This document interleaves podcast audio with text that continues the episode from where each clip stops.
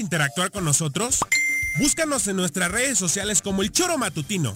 Agréganos al WhatsApp 774 434208. Y por qué no, sintonízanos desde la página web www.elchoromatutino.com. También puedes llamarnos a cabina al 311-6050 de lunes a viernes de 1 a 3 de la tarde por Radio Desafío. Somos la mejor revista informativa del país. Somos...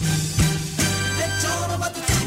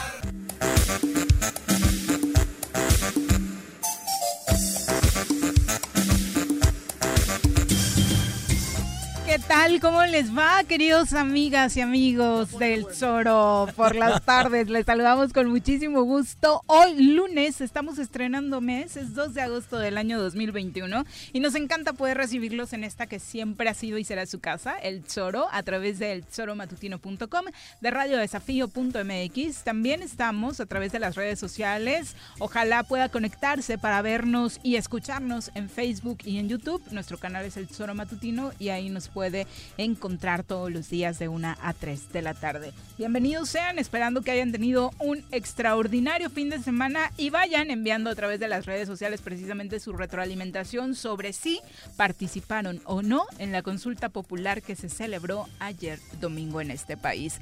Pepe Montes, ¿cómo te va? Muy buenas tardes. Hola Viri, buenas tardes, buenas tardes al auditorio, iniciando semana, iniciando mes y con toda la actitud Qué bueno. Con toda la actitud positiva. No hay más que darle al positivismo, a pesar de que haya cosas este, que no nos gusten, pero pues hay que hacer lo posible para mejorar. Como tantos cuartos lugares en los Juegos Olímpicos, todos me han dolido, pero el de Alexa. Moreno, la verdad es que fue de lo más triste que me ha tocado en estos Juegos Porque Olímpicos. Fue poquitito, ¿no? Sí, yo esa coreana que... no, no, no, de verdad, qué coraje. Y bueno, lo de ayer ya ni decirlo en el ámbito deportivo con lo que sucedió en la Copa Oro, que sí, bueno, hay poco fútbol en medio de esta pandemia y lo estuvimos viendo eh, esta final de la Copa Oro y México la perdió contra el archirrival. Los Pero además del archirrival B. Región no, me, ¿no? sí, decía Paco Villa, ABC, creo que es el Z, ¿no? sí, digo, no hay que menospreciar, hay, hay chicos que de hecho, no solamente están o ya como titulares indiscutibles en MLS, sino algunos en, Europa. Sí, el tema es que no se menosprecia a ellos, el tema es que nuestra selección, que caray, ¿no? Bueno, pues yo creo que, ese grande de CONCACAF ya no existe, o sí existe y no es México, ¿no? Sí existe, pero está, en Corea, está fresado, ¿no? Están apresados. Pero bueno, realmente los gringos son gente altamente competitiva. Sí, claro. En el momento que no importa quién le pones en, en el fútbol, que era un tema que no estaba en su radar, pues ya están, existen y pronto serán cada vez más competitivos porque es un tema de formación en cuanto a la vida refiere, ¿no? Desde las primarias, secundarias, escuelas, el sistema deportivo que tienen para apoyar a los jóvenes es el que da los resultados de este tipo, ¿no? Así es. Exacto, vamos a saludar a quien ya escuchó, vamos a, preguntarle, ¿será oportuno saber si Jorge Mit fue o no a la consulta popular ayer? En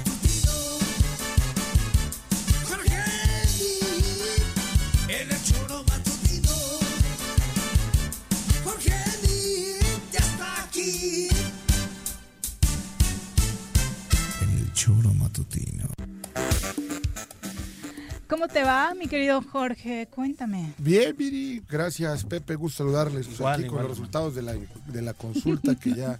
Ya veo a Pepe muy entretenido con los números. Haciendo cuentas. No, son interesantes, ¿no? Es el voto duro de Morena, sin lugar a dudas.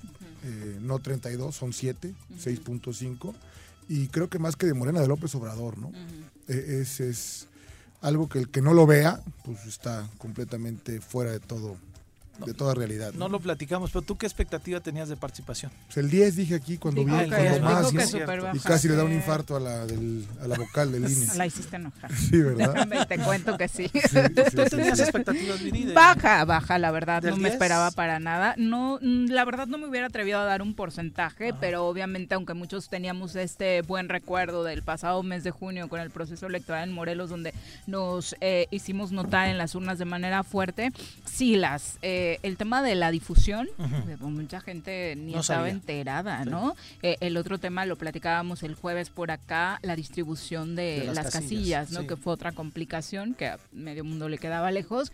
Y por supuesto, el tema de que la, eh, políticamente, pues era importante como respaldo para un sector, que es el de Morena y el del presidente, ¿no? Aunque me parece que debió repercutir más allá. Y sí, eh, pugnar porque las víctimas tengan una solución a todo lo que han vivido en los últimos años. y víctimas tal vez somos todos, ¿eh? de, los periodos anteriores en, temas de decisiones económicas y demás.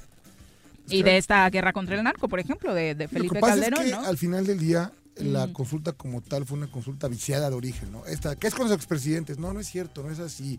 Y revisaba análisis profundos cuando te vas a lo profundo, que no es la gente que piensa profundo, la que participa, donde hablaba juzgar a quién, en qué momento, cómo, bajo qué tipo, o sea, yo creo que fue un, una calentura del presidente, es mi opinión. Pero estuvo bien que se quitara el nombre de los expresidentes, porque incluso se amplió y para mí se le quitó el el guiño político porque ampliaba. Ahí no decía que solo a los, del PRI.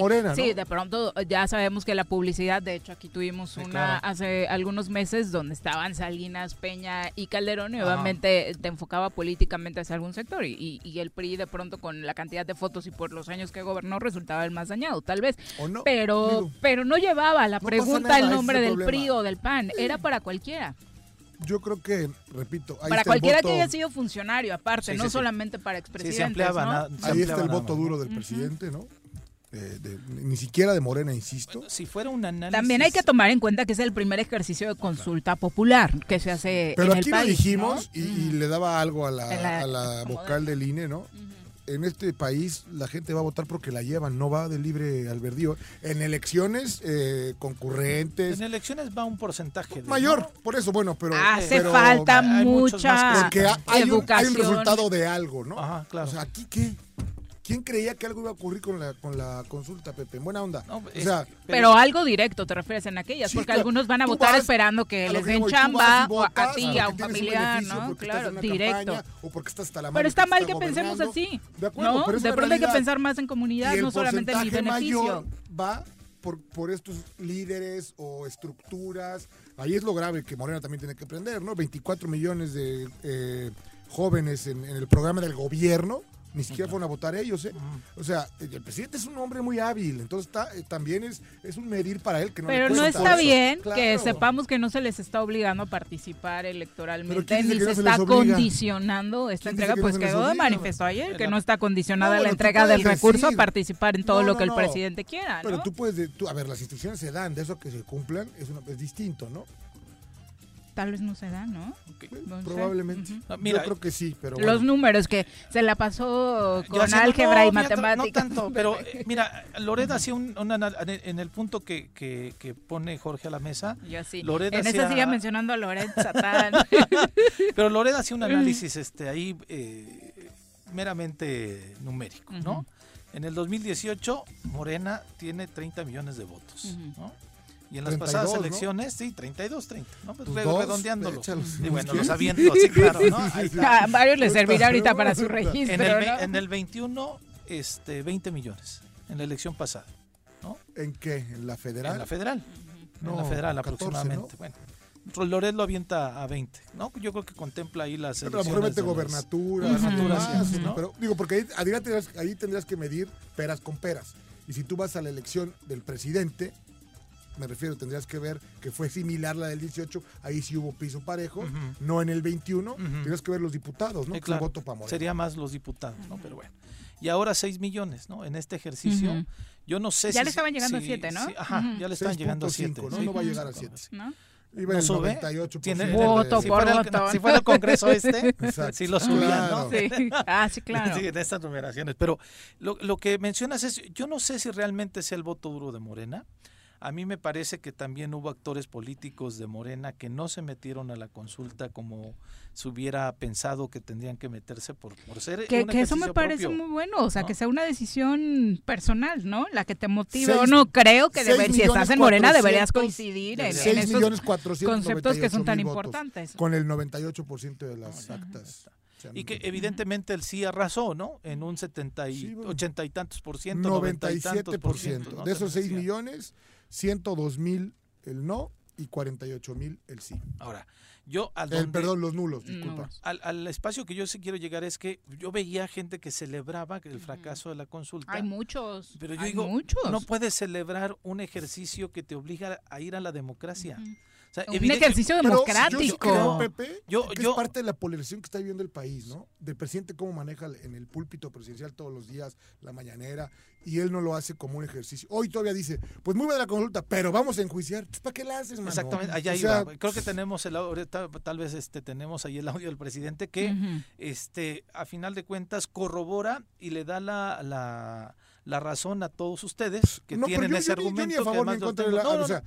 yo la es que no hablé de la consulta hasta que vine aquí me encontré con la con la del Con la INE, La vocal del donde diciendo que iba a haber, le dije, no hay manera, pues, pues, se ve que en su vida ha estado participando activamente en una elección, No, yo ¿no? creo que, que Bueno, ya, ya, ya ¿no? lleva rato. No, ya no, no, lleva no, rato. en- me refiero, pero pero yo creo para que lo que es, su declaración es no, bien, a ella bien. de la institucionalidad No, que representa. bien, ¿no? no, Sí. sin duda. Pero quien hemos estado en alguna selección, tú eres caso vivo de ello, Sí. pues sabes cómo funciona. Punto. O sea, no, no es este, no hay que descubrir el hilo mágico de nada, ¿no? Sí. Y Vamos a escuchar, ¿les parece lo que dijo el presidente venga. para entrar en análisis de lo señalado en la mañanera? Yo creo que esto no este, eh, descarta la posibilidad de que haya juicios. Este, la autoridad tiene en todo momento el derecho de actuar cuando se trata de asuntos eh, judiciales, siempre y cuando haya pruebas y elementos eso queda abierto. La consulta, más que nada, era para iniciar procesos siempre y cuando se lograra que fuese pues eh, con una participación del 40% y de esa manera vinculatoria. No, pues es que es que Increíble los lo que números son inalcanzables. Pero, ¿no? pero increíble lo que dice, ¿no? O sea, cómo se pierde. Eh, pues era para que vincula. No, pues a tu chavo. O sea, porque Bueno, ya no fue vinculatoria la consulta, pero no dice que no se van Que a no abrir va a algunos escuchar. Pero ¿para qué hiciste procesos, la ¿no? consulta? Muy claro. Punto. Sí, sí, o sea, creo que seguirle echando la culpa al PRI, que se robaron, todo lo que digas, sí. Pues haz tu chamba, mano. Ya es como Cuauhtémoc, Sí, ¿no? mételos a la Graco. Graco, Graco, Graco, ¿qué? Ya se fue. ¿Y tú qué has hecho? O sea, está cayendo en el mismo eh, eh, supuesto, Sí, ¿no? claro. Porque cuando no tienes resultados, es lo que ocurre. Sí, no, la- yo por eso decía, de escuchar al presidente decir, bueno, de todos modos se va a hacer, pues son todos los que las voces críticas de... Les dio la De razón esta en un con- segundo. exactamente. Le echó 522 millones de pesos a la pólvora, ¿no? Sí, sí, sí. Si lo ves así. Sí, sí, sí, claro. Ahora, la siguiente apuesta sería, veremos esos procesos caminar más adelante y contra quiénes, Pero, ¿no? exacto, Porque es- sabíamos perfectamente que tenemos que hacer la cuenta de un par de sexenios para acá Sí, solamente. porque además es, ok, ponle que su- en el supuesto, ¿no? El 40% de la población del padrón electoral salió a votar por el sí. Entonces, ¿qué, ¿cuál era el paso siguiente? Es Abrirle que los expedientes la a quién no o a es quiénes. clara cómo, quién, cuándo, Exacto. dónde, por qué, en qué, bajo qué, o sea, en qué, no, no, ¿Quién, no iba, claridad. ¿Quién iba a decidir cuáles expedientes Claro. se iban a abrir bajo Otra consulta, en contra de qué Sí. funcionarios íbamos a ir? Vamos a ir por el gobernador de Duarte de Veracruz, digo, por poner villanos, por Sí, vamos a ir por el Ramírez, hermano del Vamos a ir por, claro, ¿no? sea, Aunque no es funcionario. por- Ah, es que es funcionario. Es que es para claro, funcionarios, acuérdate. claro. Entonces, este, vamos a ir por quién, ¿no? Sí, claro. Entonces, también claro. ese, esa, ¿Quién esa no salva, no? definición de cómo, para dónde viene, qué es lo que seguía, pues también a mucha gente la... la Ahora, también el presidente tiene una postura que sabe que lo único cierto es que va a dejar ser expresidente, ¿eh? Entonces también, este... Al que va a ser el... él va a dejar ser expresidente, ¿no? Entonces también le mueven a más tantito, ¿no? No, no, no lo suficiente, porque tampoco creo que las cosas las haga como dice que las hace, sí. en mi particular punto de vista. Sí, mira, yo al menos este, lo único que, insisto, puedo destacar es que hubo gente que sí se animó a ser voluntario como responsable de casilla. había una lanita, ¿no? Te una lanita, tus alimentos. ¿Era lanita o nada más los alimentos? Ambas. ¿Ah, sí? Bueno, pero, está bien, no pasa nada, es correcto. Digo, es un proceso, así tiene que ser. digo, si, es, una, claro, si es una, es una actividad ¿eh? democrática del, país pues eh, qué bueno que vayas a participar a estas cosas. O sea, sí hubo, porque además instalaron todas las casillas en Morelos, al menos estoy Bueno, 130 mil votos en Morelos, ¿eh? 130 mil participantes, ¿no? Fue el más del 10% o el 9%, ¿no? Fierros, por o sea, una fue buena el promedio participación. un poquito más arriba del promedio En el norte del país el 3, 4%. Sí, en el norte. Entonces te digo, es el voto duro de Morena, si lo ves, bueno, bueno, ahora no con el tema del Pacífico de las elecciones, pero Sí, mira, eh, fue Baja California el 4%, Baja California Sur el 5.17, Sonora el 4.94, Chihuahua 2, o sea que creo que es el de los más bajos, Chihuahua el 3%, 2.98, Coahuila 5.9, Nuevo León 3.47, Tamaulipas 6.49 y Durango 3.79. Llama la atención Sonora, porque ahí en Sonora ganó este Durazo, ¿no? Pues sí. Ganó Morena. pero como decías, hay algunos actores políticos que, no, se sumaron, ¿no? Y la eh, Tabasco y Tlaxcala son los más altos con el 11%. Tlaxcala, ¿no? Tlaxcala con el 11.66, Tabasco con el 11.26, después Veracruz, Guerrero y Oaxaca con el 10% y Chiapas con el 8.59, Puebla con el 8, llama la que aparte es muy ¿eh? lamentable lo que pasa en Veracruz, por ejemplo, ¿no? De una señora que se le ve rellenando. Ah, sí, claro. Entonces, lejos de beneficiar al instituto y a la democracia de este país, la, vuelven a turbiar más, claro. O sea, este es en sentido de que porque cuando estuve, repito, quien está en una elección, sabes que eso no puede ocurrir. ¿Por qué? Porque hay un representante de cada partido y es complicadísimo que sucede. Sí, claro. También hay que decirlo para cuidar a la institución, ¿no? Y que, eso es una acción que aislada, ¿no? o sea, no fue, no fue el, el, común, denominador. Que de pronto, por supuesto, son de las cosas que el mismo INE decía habría que perfeccionar, porque, insisto, es la primera edición de una consulta popular eh, de este tipo y habría que, en primer lugar, aplaudir el ejercicio que se dé, que desde hace, desde el 2012 que está aprobado en nuestro país, por fin eh, nos permitan a los ciudadanos eh, participar y, bueno, desafortunadamente no se había se hizo para cambiar la hecho con ningún otro de tema, jefe de gobierno, de regente de la ciudad a jefe de gobierno. Fue vinculatorio, ahí está el resultado. Hoy la jefatura de gobierno se vota, ¿no? Sí, y afortunadamente, ¿no? Y qué bueno que tengamos esta herramienta de participación. Ojalá la adoptemos y realmente, más allá de los intereses del presidente, pues viene, viene la, del presidente en 2022. Sí, es que se da, ¿no? Eh, siguen su postura, ¿no? Él y todos los actores políticos que, lo rodean están hablando, y de hecho el, el propio INE ha hablado de ese tema ya como uno de los más importantes para el próximo año. Y que ahí sí van a entrarle yo creo que todas las fuerzas políticas. ¿eh? Bueno, ahí sí voy a ver a Jorge Mit llamando para que participemos y vayamos a... El presidente está votado por seis años, punto. O sea, yo creo que ese, ese es tipo de populismo, porque él sabe que no va a ir para atrás, por Dios, también. Entonces, ¿para qué gastamos dinero, tiempo, esfuerzos? Punto, que el señor acabe que tiene que acabar y que se vaya, ya. Con eso yo me Pero tú eres de la oposición, ¿a poco no, vas a trabajar el próximo año para que la gente salga y diga que se vaya de una vez? Sí, vamos a votarle. No va a ocurrir nada, mi querida Viri. Pues, tampoco soy tonto, pues, señor, ahí están sus 7 millones de votos. Esos son los que le dan para que vayas a las consultas que quiera. Nadie le va a ganar con el 40%, por Dios. Que, no lo tienen otros partidos. Nadie lo tiene, nadie lo tiene. Mi respeto en ese sentido, ¿eh? Punto. Quien no vea que López Obrador ha recorrido el país más que cualquier jefe de Estado antes de serlo. Es el hombre que ha recorrido los 2.500 municipios, ha dormido en todos y cada uno de ellos. Bueno, pues ahí está su fuerza punto final. Y tampoco estoy tarado, ¿no? estoy de acuerdo. O sea, con estos 7 millones él garantiza que por más que sea la participación, no le dé para que lo vincule, para que lo quiten. Pues, yo, creo, que fue esa parte, ¿no? Un ensayo de, lo que puede venir. por eso era tan vivo que el hambre. Claro. medirse, medirse. Por eso no se vio tan decaído, ¿no? No, yo creo, yo creo que esperaban también estos resultados ellos. la misma gente morena pensaban que los resultados iban a ser así eh, sabían que no íbamos a llegar en ningún momento al 40% de no hay manera. ¿no? Este, desafortunadamente no tenemos esa praxis este, democrática todavía. Y este, pero a mí me yo insisto, eh, lo saludo a pesar de los números, lo saludo porque es un ejercicio que te permite y ojalá que nos permita, claro, de que sí podemos hacer este este tipo de cosas, de que la puede pedir la oposición también una consulta desde el Congreso y de que lo puede pedir una una la un población importante del padrón electoral, ¿no? También para poder ejercer presión social. O sea, está la herramienta, ya se está utilizando. Desafortunadamente el tema era muy ambiguo u ocioso, si lo queremos ver de esa manera, pero eh, se dio.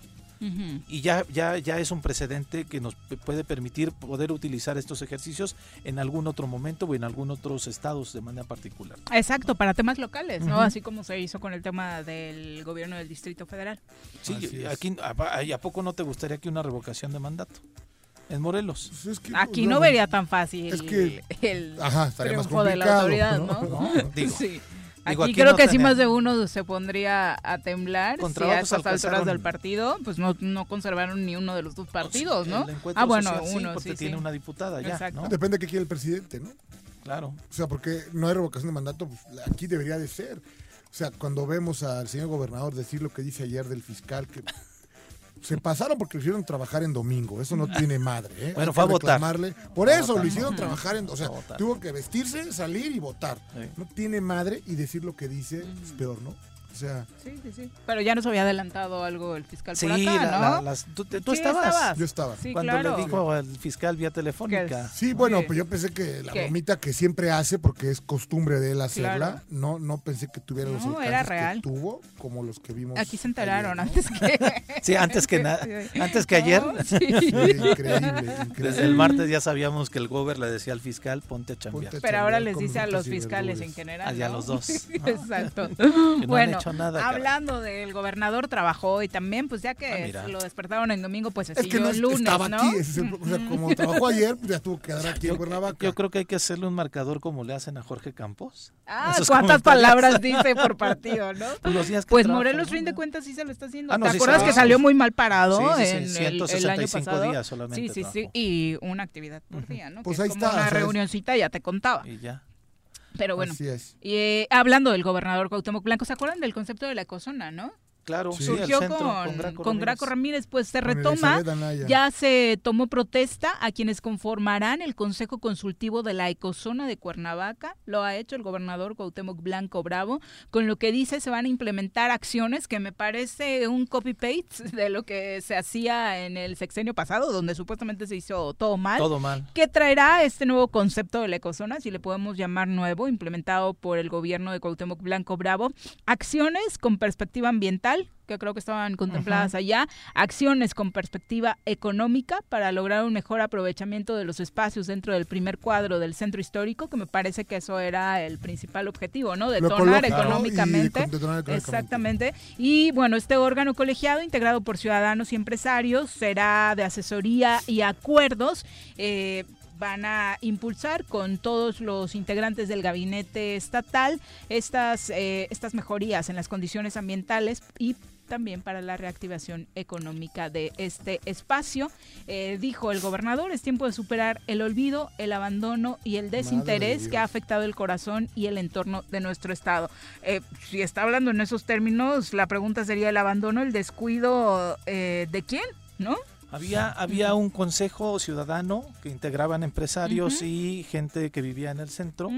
Este, que, que, determinaban qué acciones realizar en la ecozona, ¿no? Ya, ya existía. Pero la primera que hizo para ir darle en contra a esto fue abrir la calle. Abrir la calle. Exacto. Que era, es, o sea, los estudios indicaban que lo primero que había que hacer es cerrar esa calle, si no, la ecozona nace muerta, pero pues, no, tiene mucha idea. No, y hay que decirlo, si, si le quieren eh, dar un buen cauce, este, queridas autoridades, no sé quién vaya a encargarse del asunto ahora, el, documento de la operación de la ecozona no fue una ocurrencia del gobernador trabajo Ramírez, que está incluso en el centro Mario Molina, el premio Nobel de México, ¿no?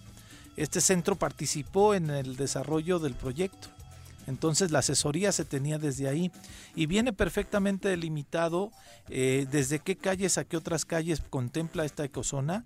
Vienen recomendaciones incluso de qué parte del parque vehicular de los eh, transporte público no debe de transitar o no debería de transitar en esa zona porque además los, los eh, niveles de contaminación, del aire en el centro de Cuernavaca son muy altos. En el centro de En el centro de Cuernavaca. Entonces, por eso parte del plan era pues, empezar a arreglar estas calles para que fuera más peatonal que es el paso que además tienen las grandes ciudades del mundo, ¿no? Sí, claro. Poder realizar esto más país, eh, Ya olvídate, aparte del país. Lo que no les va a gustar, sí, claro. O sea, del mundo, del país, pues. sí, sí. Lo que no les va a gustar a los de propietarios de estacionamientos del centro es que parte de la recomendación es desincentivar que, lleguen con vehículos en automóvil, entonces es que las tarifas sean más altas para que te duele el codito, ¿no? Entonces dices, híjole, no, no voy a pagar 50 pesos por una hora, ¿no? Entonces el, esquema era justo eso, por eso las algunas calles que se remodelaron se hicieron el ahorro vehicular más pequeño para que pasaran un, vehículo, no, los no por dos, que se puso. ¿no? Entonces es parte de, o sea, tenía, no fue una ocurrencia, pues es donde quiero llegar. Yo celebro que lo retomen porque me parece que le daría le podría dar este, significar, sí, sí, sí, la dignificación de la ciudad. Exactamente. Pero ¿por qué se obviamente dentro de la eh, reunión en la que se tomó protesta se habló de cumplir con los objetivos de la Agenda 2030. Supongo que de pronto no tenían como un proyecto para presentar para cumplirlo y fue de, mira, aquí está la cosa, ¿no? Creo que nos ayuda a cumplir. Bueno, es como el mando parece, en lugar de ¿no? todo lo que decían que se hacía muy mal, pues ahí está, ahí está. Bueno, parte del discurso del gobernador esta mañana. Es tiempo de superar el olvido y el abandono y el desinterés que han afectado el corazón y el entorno de nuestro Estado. La nueva normalidad nos obliga a replantear, es tiempo de recuperar la belleza natural de la eterna primavera. Es tiempo de rescatar el patrimonio que por nuestra geografía natural nos heredó. Oye, ¿quiénes, ¿quiénes integran el Consejo Ahí pues está Crinis, obviamente, eh, hay como parte fundamental y me parece que él va a llevar los trabajos, el peso de los trabajos de la Ecozona, el secretario de Desarrollo Sustentable. También está integrado por Héctor Sotelo Nava, director de Desarrollo Sustentable de la UAM. Eh, y también está Antonio Sánchez Purón, representando al sector empresarial. Y a la toma de protesta del Consejo también asistieron eh, José Manuel Sanz Rivera, jefe de la Oficina de la Gubernatura, oh. los titulares de las Secretarías de Desarrollo Económico y del Trabajo, Ana Cecilia Rodríguez González, de Hacienda, Mónica Bogio Tomasas, de Turismo y Cultura, Julieta Goldswit, eh, Marco Antonio Cantú, de Salud y algunos otros integrantes.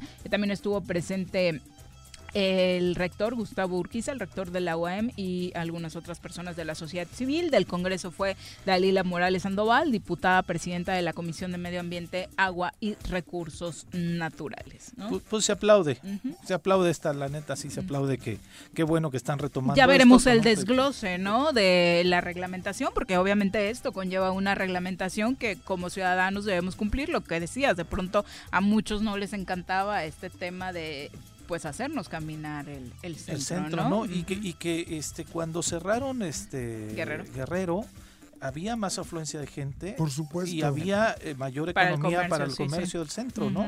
Pero aparte, quien conoce el centro y lo camina, pues, la idea era degollado, para abajo, pues, camina son dos cuadras, o sea, pero en el momento que sea peatonal, será muy atractivo para todos. Pero bueno, qué bueno que lo retoman, ojalá lo logren, ¿no? No, y además es que se pueda hacer ese corredor este cultural con el museo de, moderno, vaya el de Juan Soriano, ¿no? Subes ahí, te encuentras con el otro museo, el Ahí es que esa caminata es, fabulosa. Claro, subes. la idea era cerrar desde ahí. Por eso empezó la intervención de la calle de Gutenberg. ¿no? y, bueno, ahora que estaban discutiendo. Llama Juan Soriano, pues hagan uno y pónganle como quieran, cabrón, pero háganlo, ¿no? es increíble que, sea el tiempo de las... No, pero ese tipo de las discusiones, claro. Sí, sí, sí. Pero digo, y continuando ahí, seguías, te encuentras al Borda, al Brady, ¿no? Claro. O sea, era todo una, un conjunto de El Museo de, la Ciudad de Cuernavaca, la verdad es que es un atractivo. El, arte sacro en la catedral. es que está precioso, la verdad, y bueno, por supuesto, restaurantes de ah, primer nivel, ¿no? Museo de Arte Popular de Morelos, también está por ahí, claro. O sea, era era era un el Palacio de Cortés, ¿no? Era un corredor turístico, este cultural y evidentemente también donde donde podías disfrutar con los restaurantes. Así se concebía la ecozona. Para allá iba. Así es. Pero como dice Jorge, a, ellos les dije, "No, ya, adiós, bye." Quiten los tres macetones que están ahí para que pueda pasar ahí empezó la relación de, hay que decirlo, de Cuauhtémoc con Graco, cuando se requerían los permisos para la intervención de la plaza de armas y de la calle de Guerrero, ¿no? Todo esto que... Hubo un bronco, ¿no? No, no querían, no querían, no querían, se empezó a hacer política. Eh, Pero tú eras el jefe de asesores ahí. No, no, no, no, no, no, no, Todavía no era Pepe Estado. Ah, sí, ya ah, estabas, en el, Estado. A mí el gobernador es el que me encarga y esa, esa obra se da porque ahí dejamos todos los riñones y que los, fue cuando mandaban a los ambulantes, ¿sabes? Aquí está el padrón de 45. Que todo un tema con los botes de basura también, ¿no? Sí, los, los, puestos de periódicos que los logramos quitar, que eran de piedra y se pusieron estos metálicos. Que o sea, a los que eran mercado parte... no le convenía, Exacto, exacto, exacto. Total, se logró hacer, ahí está. Yo no veo quién del ayuntamiento, o sea, del, del, gobierno del estado, con quien me digas, puede hacer esta chamba. Sí, sí, sí, sí, estoy de acuerdo. No, nos dicen por acá que no creían lo que había dicho. Sí, sí le dijo al fiscal, que, eh, bueno, a los fiscales que se ponga a trabajar. Tenemos el audio por ahí del gobernador. Hay una percepción personal por, el por desafuero. ¿Qué opinión le mereces? Pues mira, eso lo está investigando la CEIDO. Yo no tengo nada que ver. El fiscal eh, ha dicho que yo estoy persiguiéndolo yo siempre le he dicho al fiscal que, trabaje, que dé resultados, porque realmente no, los hemos visto. No hemos visto los resultados del fiscal, el fiscal le echa la culpa al gobierno del Estado que está involucrado y los que le están investigando es la CEIDO. ¿Cuál es el mensaje hacia él y hacia la ciudadanía? Siempre le he dicho al fiscal que se ponga a trabajar eh, y que la gente sepa que todos estos este, esclarecimientos los tiene que dar el fiscal. Me voy a poner uno este, de Samir. Llevamos tres años, se lo he dicho al fiscal y no he hecho nada. Y las ejecuciones de, algunos bares, que tampoco no ha pasado nada. otro ejemplo, lo de los líderes este, sindicatos, eh, Chuy, el de la CTM, y no ha pasado nada. Entonces siempre... Eh, le he dicho al fiscal que se ponga a chambear, que se ponga a trabajar, que esclarezca. ¿Se está escudando en esta autonomía que, le, dio el, gobierno anterior? Pues no sé si se está escudando o no se está escudando, pero pues imagínate, tiene ahí, a ver, la anticorrupción. Nada más te, voy a decir una cosa, el, anticorrupción, ¿cuántas, ¿cuántas carpetas de investigación ha existido de exsecretarios y tanto de Graco? ¿Y qué ha pasado? Llevamos tres años y el señor anticorrupción no ha hecho nada. Entonces, eh, lo único que les digo, tanto a la anticorrupción, que se pongan a chambear y al fiscal también, porque el fiscal está para, para solucionar todos estos temas, estos casos, que realmente sí a nosotros nos preocupa y nos está ocupando muchísimo. Entonces le digo otra vez al señor fiscal que se ponga a chambear en lugar de salir este, a los eventos esto y, pararse, que se ponga a trabajar, que esclarezca todos estos casos. No tiene madre este hombre. ¿Cuántos minutos dura el, el punto es cuántas veces dijo que se ponga a trabajar. así como hicieron el reggaetón de quédate en casa, háganme un reggaetón de que se ponga a trabajar. Estaría bueno, ¿no? En dos minutos que dura el video, más de seis veces dijo que se pongan a trabajar. y utilizó otro sinónimo. Ese es el yo chambear, trabajar, ese, jalar, ¿no? Este es como yo no les voy a fallar. Me voy al jale. Pónganse a chambear. Pues que le rima, ¿no? El punto es que sí, asuntos gravísimos, gobernador, pero que sucedieron en su sexenio. ¿Cuánta violencia, verdad? ¿Cuántos asuntos sin esclarecer? Me parece que ese también es trabajo no solo del fiscal. el tema de la prevención le ocupa a él. Si hay mil muertos, ¿por qué hubo mil muertos? Ah, que no han esclarecido, ok, sale, le vamos a conceder. Pero ¿por qué hubo ¿Por qué están matando gente en Morelos? es culpa del fiscal anticorrupción. Sí, claro, porque no aclara los, los muertos, fíjate, hazme el favor. evidentemente queremos que las fiscalías trabajen, trabajen Por supuesto, y no es quitarle responsabilidad a nadie, ¿eh? Solamente que cada uno la hay una máxima, ¿no? Y bueno, eso se ve. Hay un tema de hay que seguir, Hay que seguir las cuentas, fíjate, para, para el esnovismo nada más si quieres del fiscal, del gobernador, te das cuenta quién trabaja y quién no. Sí, Punto. Ah, hablabas de las cuentas este, de redes sociales. Sí, claro. El fiscal Ah, hasta no. fue a votar también ayer, por cierto. No, yo pensé que las cuentas, este, las bancarias, otras bancarias. Pues el otro es, es Digo, un porque si secreto. revisamos esas, pues este Es un secreto la del No gobernador. sabemos si están chambeando. No, ya la Pero revisó el presidente y lo perdonó. El presidente de este país. parece Una un- con un 38. exceso. Nos vamos a nuestra primera pausa. Regresamos con más. A trabajar todos. Ya llegó el verano y la forma más segura de disfrutarlo es siguiendo las medidas sanitarias ante la pandemia. Cuidémonos entre todos. Verano. El verano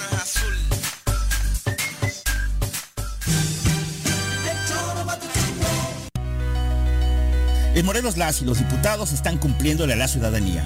Aplicamos políticas de austeridad y racionalidad del gasto y ya logramos saldar la deuda de 82 millones de pesos que nos heredó la legislatura anterior.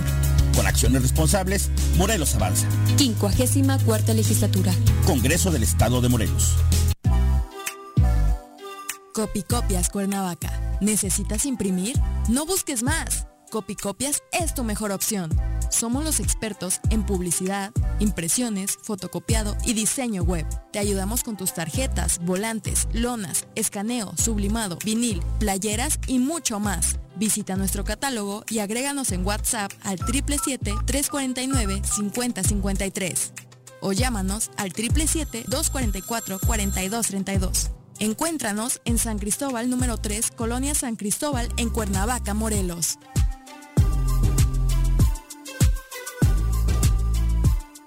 No es momento de bajar la guardia.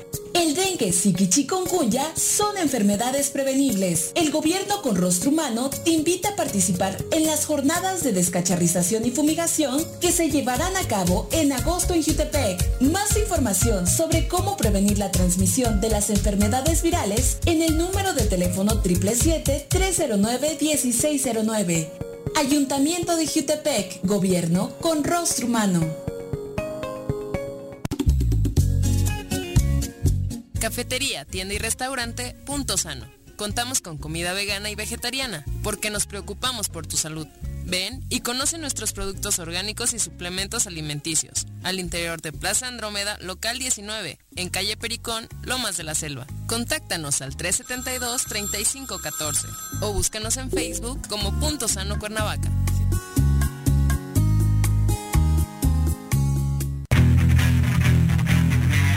¿Te gustan los caballos? ¿Tienes uno? ¿Sabes montar? ¿No? ¿Quieres aprender?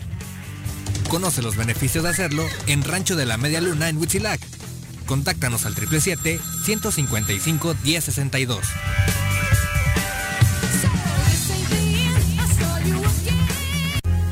¿Eres amante de los animales y te gusta consentirlos y mantenerlos sanos? Yunca Veterinaria es la mejor opción para ti. Contamos con servicios de estética y veterinaria canina y felina. Y además atendemos mascotas exóticas como aves y reptiles. Las mascotas son parte de nuestra familia. Es por eso que en Yunca los atenderemos como tal. Contáctanos al 777-179-8571 o visítanos en Avenida Cuauhtémoc, número 53, en Plaza Los Amates, Colonia Quintas Marta.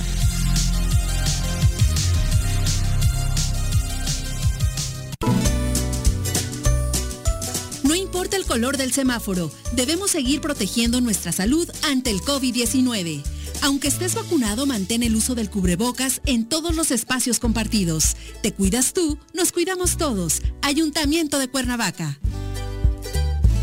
Amiga y amigo comerciante de Emiliano Zapata, recuerda que tu establecimiento y todos los del municipio deberán contar con gel antibacterial, tapete sanitizante, divisiones protectoras, además del uso de cubrebocas dentro y fuera de tu negocio. Con estas acciones disminuimos los contagios por COVID-19 y garantizamos el funcionamiento de todos los establecimientos en Emiliano Zapata.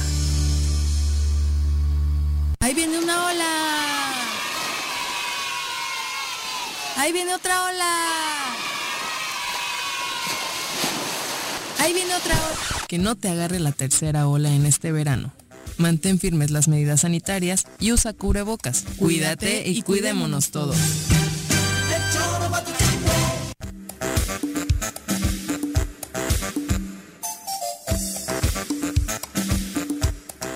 Una con 43 de la tarde. Dejen sus celulares y pónganse a trabajar, por favor. Vamos a nuestro reporte del COVID-19. Desde la Academia de Ciencias de Morelos, la doctora Brenda Valderrama nos comparte la información más relevante del coronavirus.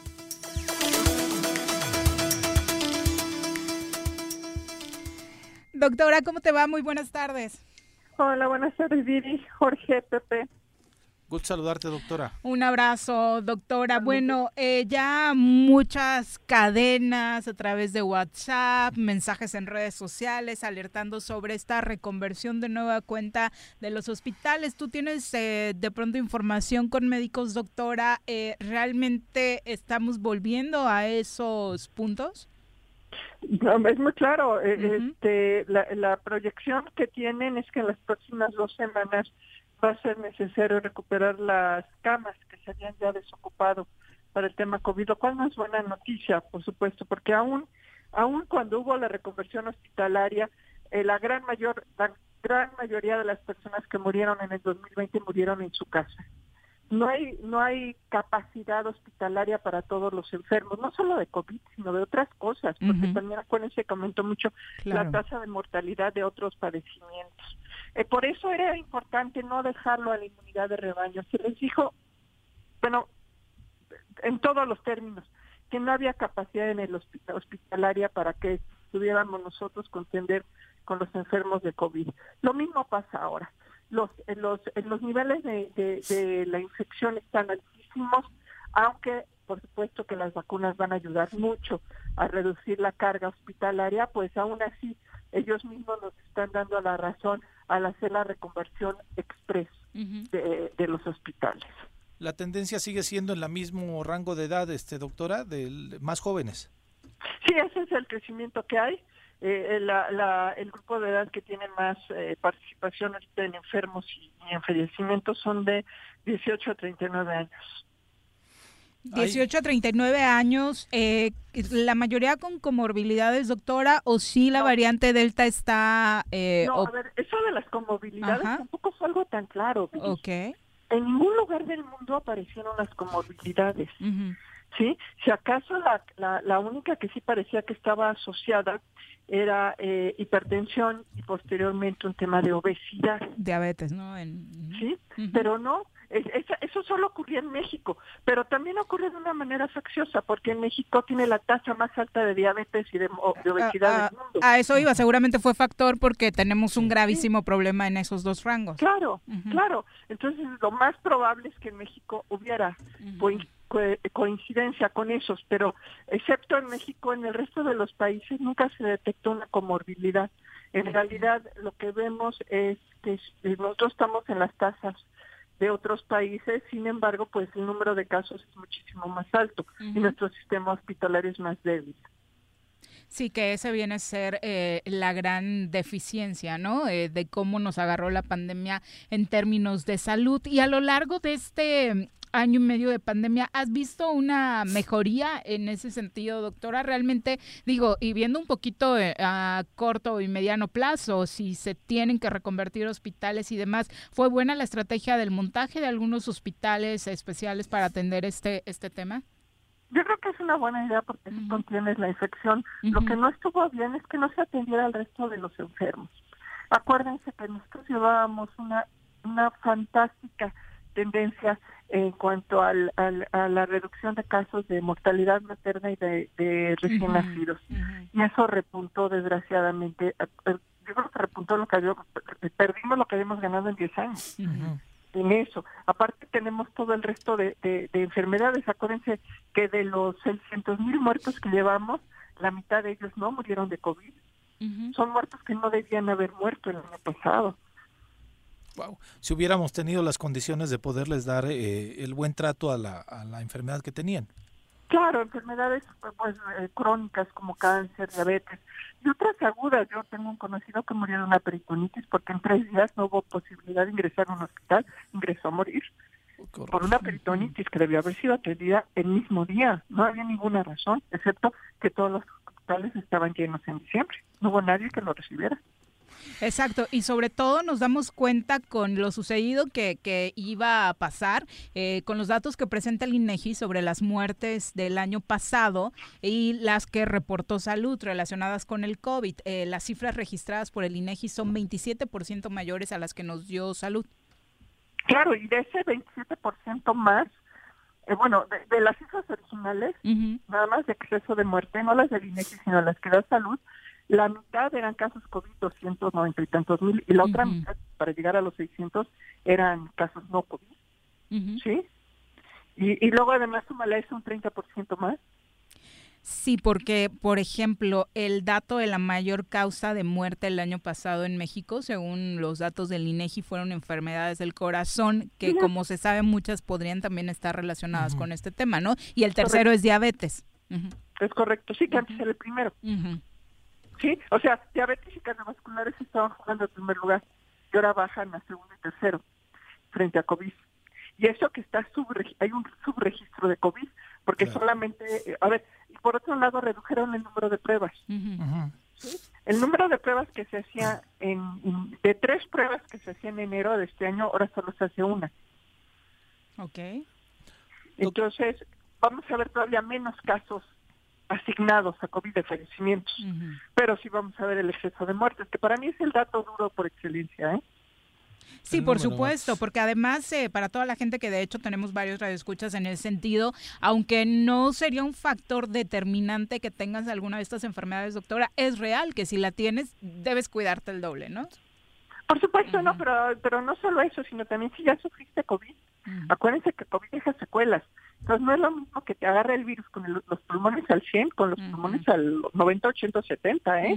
Entonces todas las personas que tuvieron COVID en la, en la, en la crisis de enero y febrero, tengan cuidado porque si reinciden van a reincidir con una situación de salud más vulnerable de lo que tenían a principios de año. Pues Sobre todo en temas eh, relacionados con enfermedades eh, respiratorios, doctora, ¿cuál está haciendo ahora mismo la mayor afectación? Los síntomas son muy parecidos. Déjame decirle lo que trajo el informe de la del CDC, el Centro de Control de Enfermedades de Estados Unidos, la semana pasada. Pues lo primero es eh, el dato de que eh, esta enfermedad es tan contagiosa como la varicela. Una persona va a contagiar a seis personas. Wow. En, eh, este, encontrarse con una que infectaba a dos hace un año. Ajá. ¿Sí? Ahora vamos a infectar al triple. Por eso se está saliendo de control la pandemia, porque aumentó la tasa de infección. El otro dato muy importante es la buena protección que tienen las vacunas contra la enfermedad y la muerte, eh, aún con la variante Delta. Ya eso en campo, ¿eh? en, el plano clínico, ya no, es, ya no es estudio clínico, sino ya en campo están siendo efectivas por arriba del 90%, lo cual es muy buena noticia. Que eso yo lo remarcaría mucho y sí me parece que así eh, como hemos sido insistentes con otros temas, doctora, dejarle bien claro a la población que la vacuna no te exenta del contagio, pero sí te ayuda muchísimo en el tema de cómo enfrenta tu cuerpo esa enfermedad. Sí, miren, por ejemplo, una persona con una persona que no está vacunada tiene ocho veces más probabilidad de infectarse con una que sí está vacunada. Pero tienen 25 veces más probabilidad de enfermarse y de morir. Mm. Uy.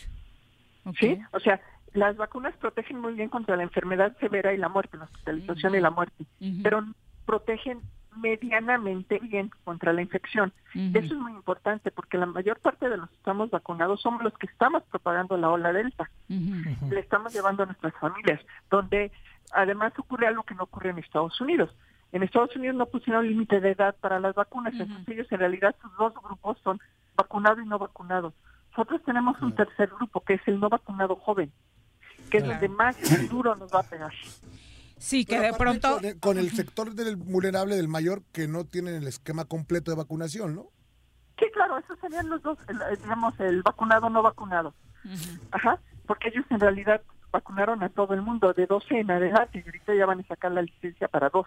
Y obviamente tú pondrías a los que recibieron hasta el momento una sola dosis aún en el sector de no vacunado. Están como al 60%. O sea, sí están un poco mejor que los no vacunados, que los no vacunados, pero muy lejos de la protección que te da la vacuna en dos dosis. Ahora, yo sé que los eh, que, los que no han tenido su segunda dosis es porque no se las han acercado. Sí, seguro se van a vacunar. El problema es que van a llegar cuando ya acabe la pandemia. Sí, o ejemplo, el grupo de 18 que empezó la semana pasada, sí.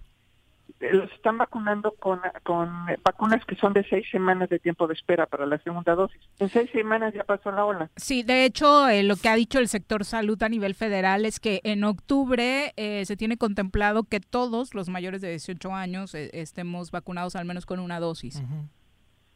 Es demasiado tarde. O sea, la, la, la ola, este, el modelo ahorita lo que nos dice es que el pico de la pandemia a nivel país va a ser el 14 de agosto, pero no vamos a regresar a niveles básicos, a niveles de seguros, hasta noviembre.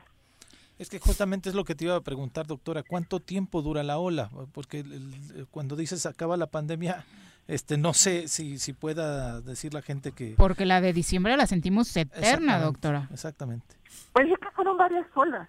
La, la primera ola, la de este año, fue una ola muy chata gracias al confinamiento. Larga y chata, pues así es. Cuando la chata se alarga, ni modo la del confinamiento. La del confinamiento, que fue la de hace un año.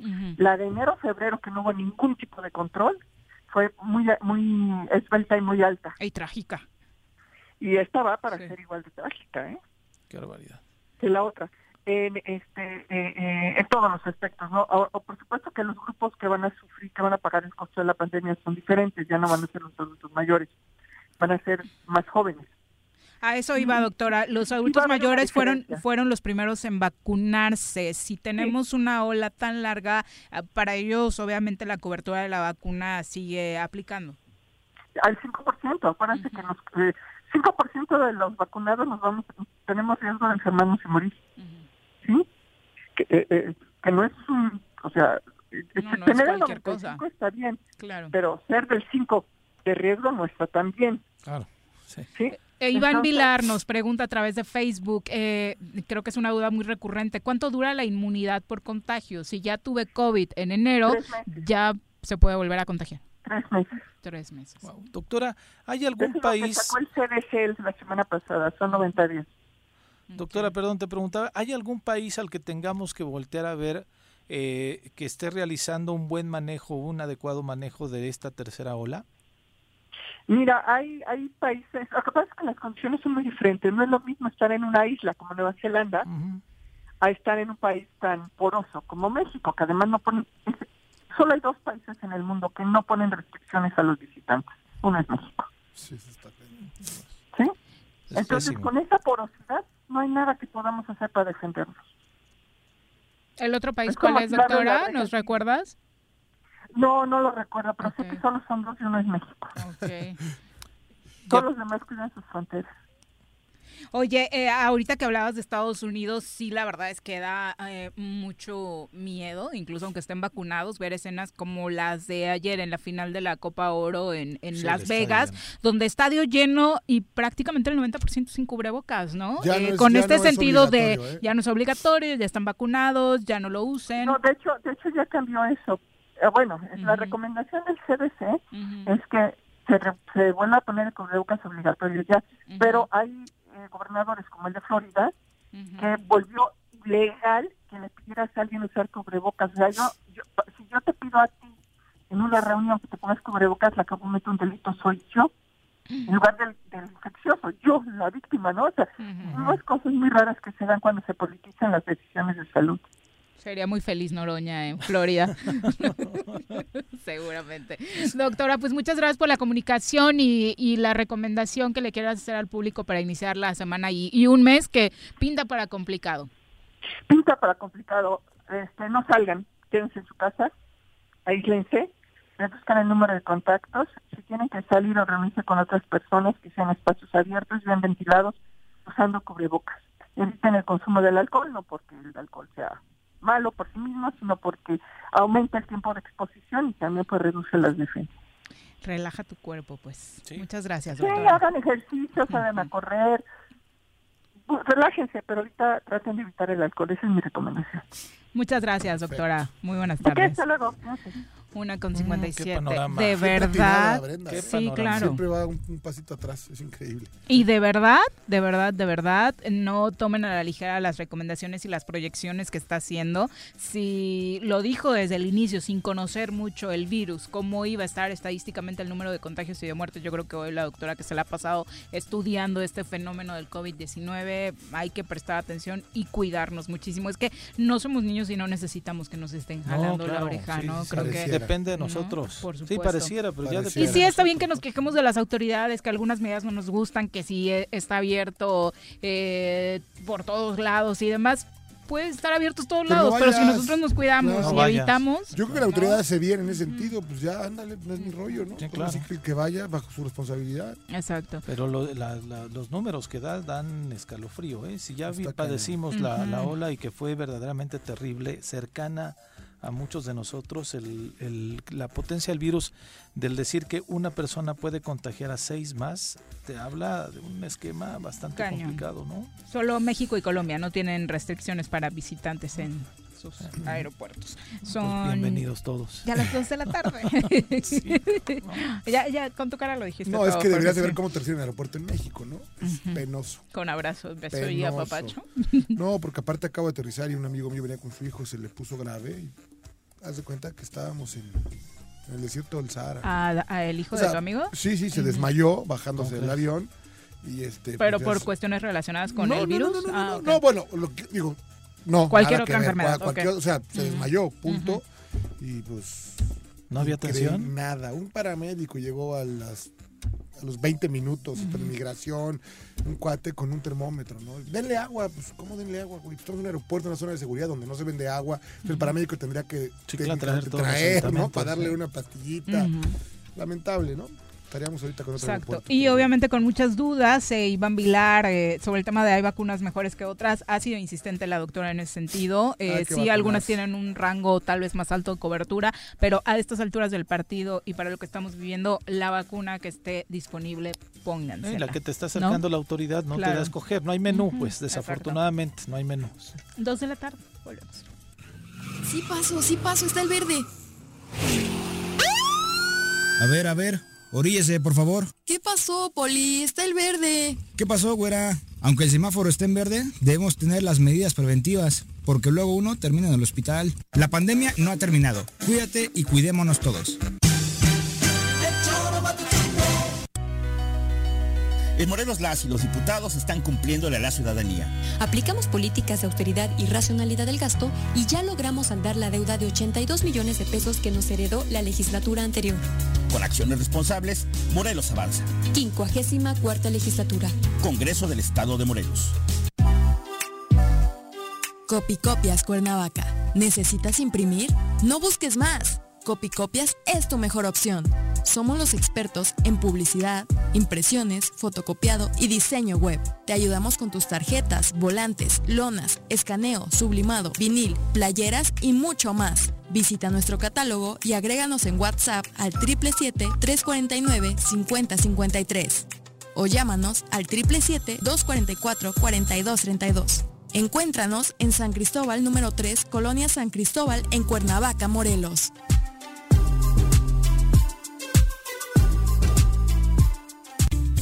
El gobierno con rostro humano te invita a participar en la campaña de descuento en recargos del impuesto predial. En agosto obtén 80%. Tus contribuciones son indispensables para la prestación de servicios públicos. Acércate a nuestras oficinas. Tenemos opciones a tu medida. Más información en el número de teléfono 777-404-3581, extensión 306 o en el correo predial arroba jutepec.gov.mx. Ayuntamiento de Jutepec, Gobierno con rostro humano.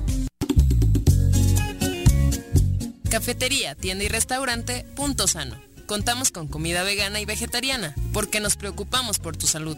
Ven y conoce nuestros productos orgánicos y suplementos alimenticios. Al interior de Plaza Andrómeda, local 19, en calle Pericón, Lomas de la Selva. Contáctanos al 372-3514 o búscanos en Facebook como Punto Sano Cuernavaca.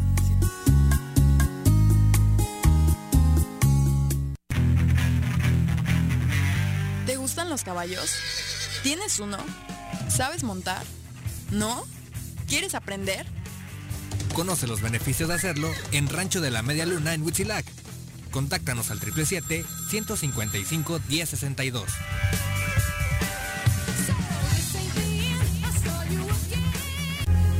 ¿Eres amante de los animales y te gusta consentirlos y mantenerlos sanos? Yunca Veterinaria es la mejor opción para ti.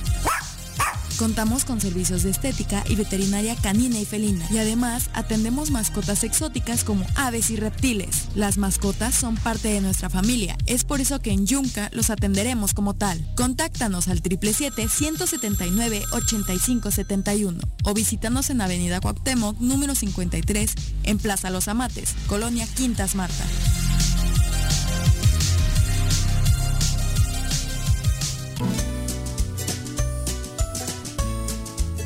Temporada de lluvias ha iniciado. No tienes basura sobre calles y avenidas. Juntos podemos prevenir inundaciones y encharcamientos evitando taponar las rejillas de la red pluvial de la ciudad. Mantente atento a las recomendaciones de la Subsecretaría de Protección Civil. Cuernavaca limpia, ordenada y verde es tarea de todos. Ayuntamiento de Cuernavaca. Amiga y amigo comerciante de Emiliano Zapata, recuerda que tu establecimiento y todos los del municipio deberán contar con gel antibacterial, tapete sanitizante, divisiones protectoras, además del uso de cubrebocas dentro y fuera de tu negocio. Con estas acciones disminuimos los contagios por COVID-19 y garantizamos el funcionamiento de todos los establecimientos en Emiliano Zapata.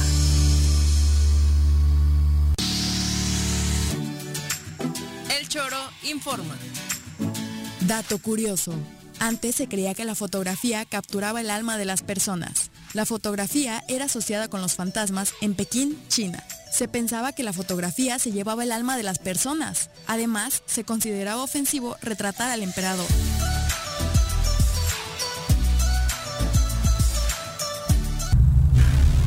¿Te gustó estar un año encerrado en casa? Sabemos que no. Sigue cuidándote y evitemos el regreso al semáforo rojo. Lava tus manos, usa gel antibacterial, mantén sana distancia y utiliza cubrebocas. Cuidémonos entre todos.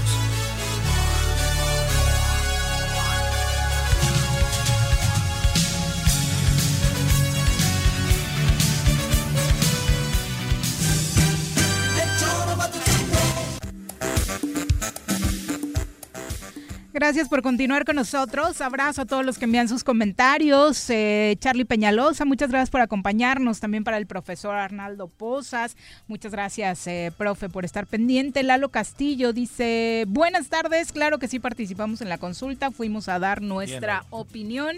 José Luis Martínez, eh, muchas gracias por estar al pendiente del programa. Lalo Castillo, bueno, Lalo Castillo redondea dice, me parece que eh, 6 millones de votos sin usar los mecanismos del PRI y, y sin comprar votos es una buena cantidad creo que lo decía por ah, es que tu comentario, ¿no? Con, con sí, tiene razón. eh, Alejandro razón. Alex dice, bueno, si no se descarta la posibilidad de juicio, entonces ¿para qué la consulta? Y así varios comentarios que ahora mismo estaremos enumerando y precisamente para hablar de ese tema nos acompaña a través de la línea telefónica la maestra Liliana Díaz de León, vocal ejecutiva del INE en Morelos, a quien saludamos como siempre con muchísimo gusto en este espacio. ¿Cómo te va Liliana? Buenas tardes.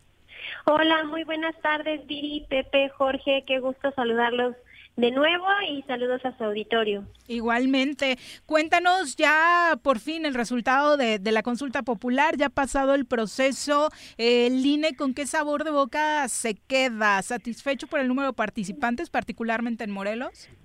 Bueno, pues primero que nada eh, es importante referir que el día de ayer se llevó a cabo la jornada y logramos instalar las 903, las 903 mesas receptoras que estaban previstas. Uh -huh. Y aquí me detengo particularmente para agradecer a los 2.617 ciudadanas y ciudadanos morelenses que se desempeñaron como funcionarios de mesa receptora porque fueron ellas y ellos quienes permitieron eh, que quienes fueron a emitir su opinión pudieran hacerlo. Siempre es un poco complejo eh, conseguir quienes decidan participar y estas 2.617 personas nos hacen saber que eh, las y los morelenses tienen el compromiso con la democracia en el Estado.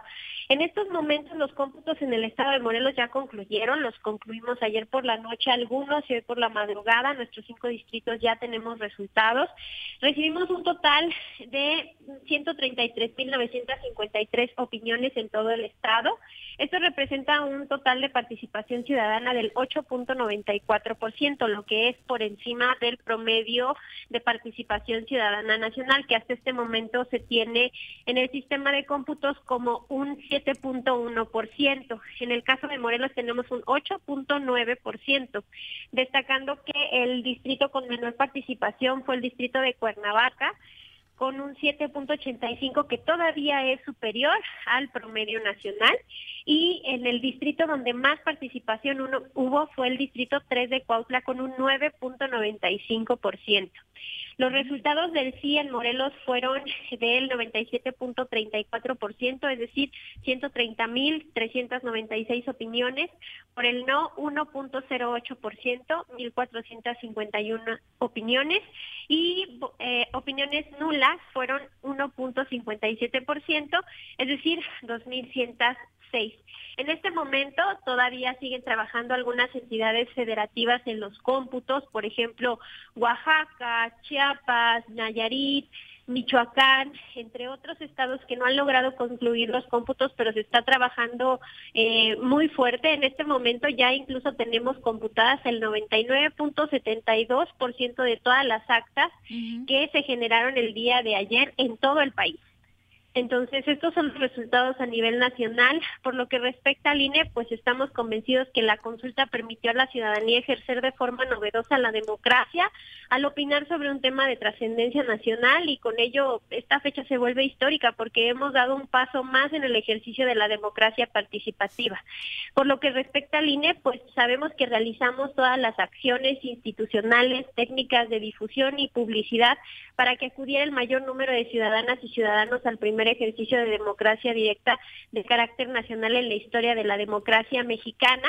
Eh, ayer logramos garantizar una papeleta por cada ciudadano y ciudadana en cada una de las mesas receptoras donde les correspondía emitir su opinión y quien decidió eh, opinar, acudir a la mesa receptora, lo hizo. Bien lo comentábamos. Históricamente no tenemos un referente porque es la primera consulta popular, pero en otros ejercicios en el ámbito local se ha observado pues un porcentaje de participación ciudadana que no llega al 10%. En este caso, pues eh, a nivel nacional se obtiene cerca de un 7.1% hasta este momento conforme a la página de resultados de la consulta popular y particularmente en el estado de Morelos un 8.94%. Ningún incidente, ¿verdad? En Morelos? No, incidentes no, no se reportaron. Eh, fue una jornada en la que pues llegamos a tener eh, algunas situaciones particularmente de molestia de ciudadanas y ciudadanos que están vacacionando en el estado de Morelos y deseaban participar. A todas las personas se les explicó esta situación, no hay casillas especiales, no hay mesas especiales en, en la consulta popular. Ustedes mismos lo escucharon cuando eh, tuve la oportunidad de participar con ustedes y que se explicó a la ciudadanía. Sin embargo, pues ayer fue una de las situaciones más recurrentes que se llegó a presentar. Eh, la semana pasada platicábamos con la senadora Lucía Mesa y, comentó esto porque hizo clara referencia al trabajo del INE en el tema de la difusión. Acotábamos que, bueno, al menos a través de ti en Morelos, la verdad es que damos fe de que la difusión se hizo en tiempo y forma, de que ha sido constante tu participación en este y otros espacios para difundir la participación, pero ¿existía esa percepción o existe entre algunos eh, actores políticos, algunos ciudadanos, de que el INE pues no le puso ganitas en invitar a la gente a participar este domingo? Bueno, pues eh, para esta actividad creo que vale mucho la pena resaltar que la convocatoria fue modificada. Eh, de entrada, eh, debimos de haber iniciado con la difusión desde el año pasado, en el primer momento en que se eh, emitió la convocatoria, pero como ustedes recordarán, la Cámara de Diputados hizo la modificación de la del plazo en que entraba en vigencia, porque si no lo hubiese hecho, eh, se hubiese tenido que suspender la propaganda gubernamental desde finales del año pasado.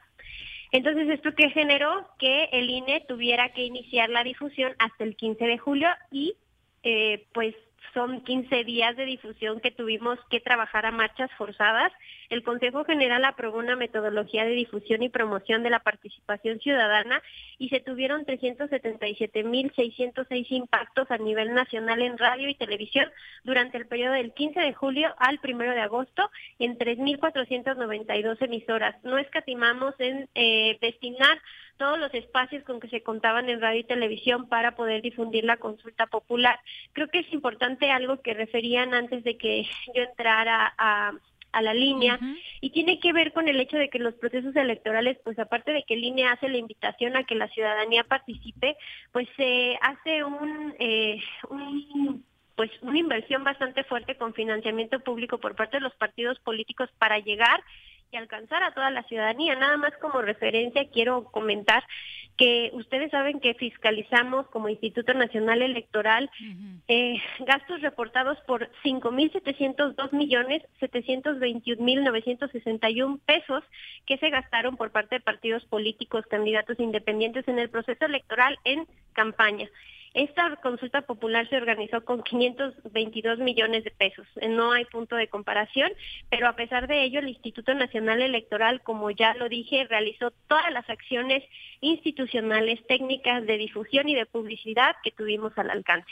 Esto a diferencia de que también eh, vimos que un periódico estaba haciendo difusión de la campaña, el INE pidió que, que se retirara, que no estaba facultado para hacer también esa difusión. Son de, como de las contradicciones y vacíos que quizá tendremos que ir subsanando.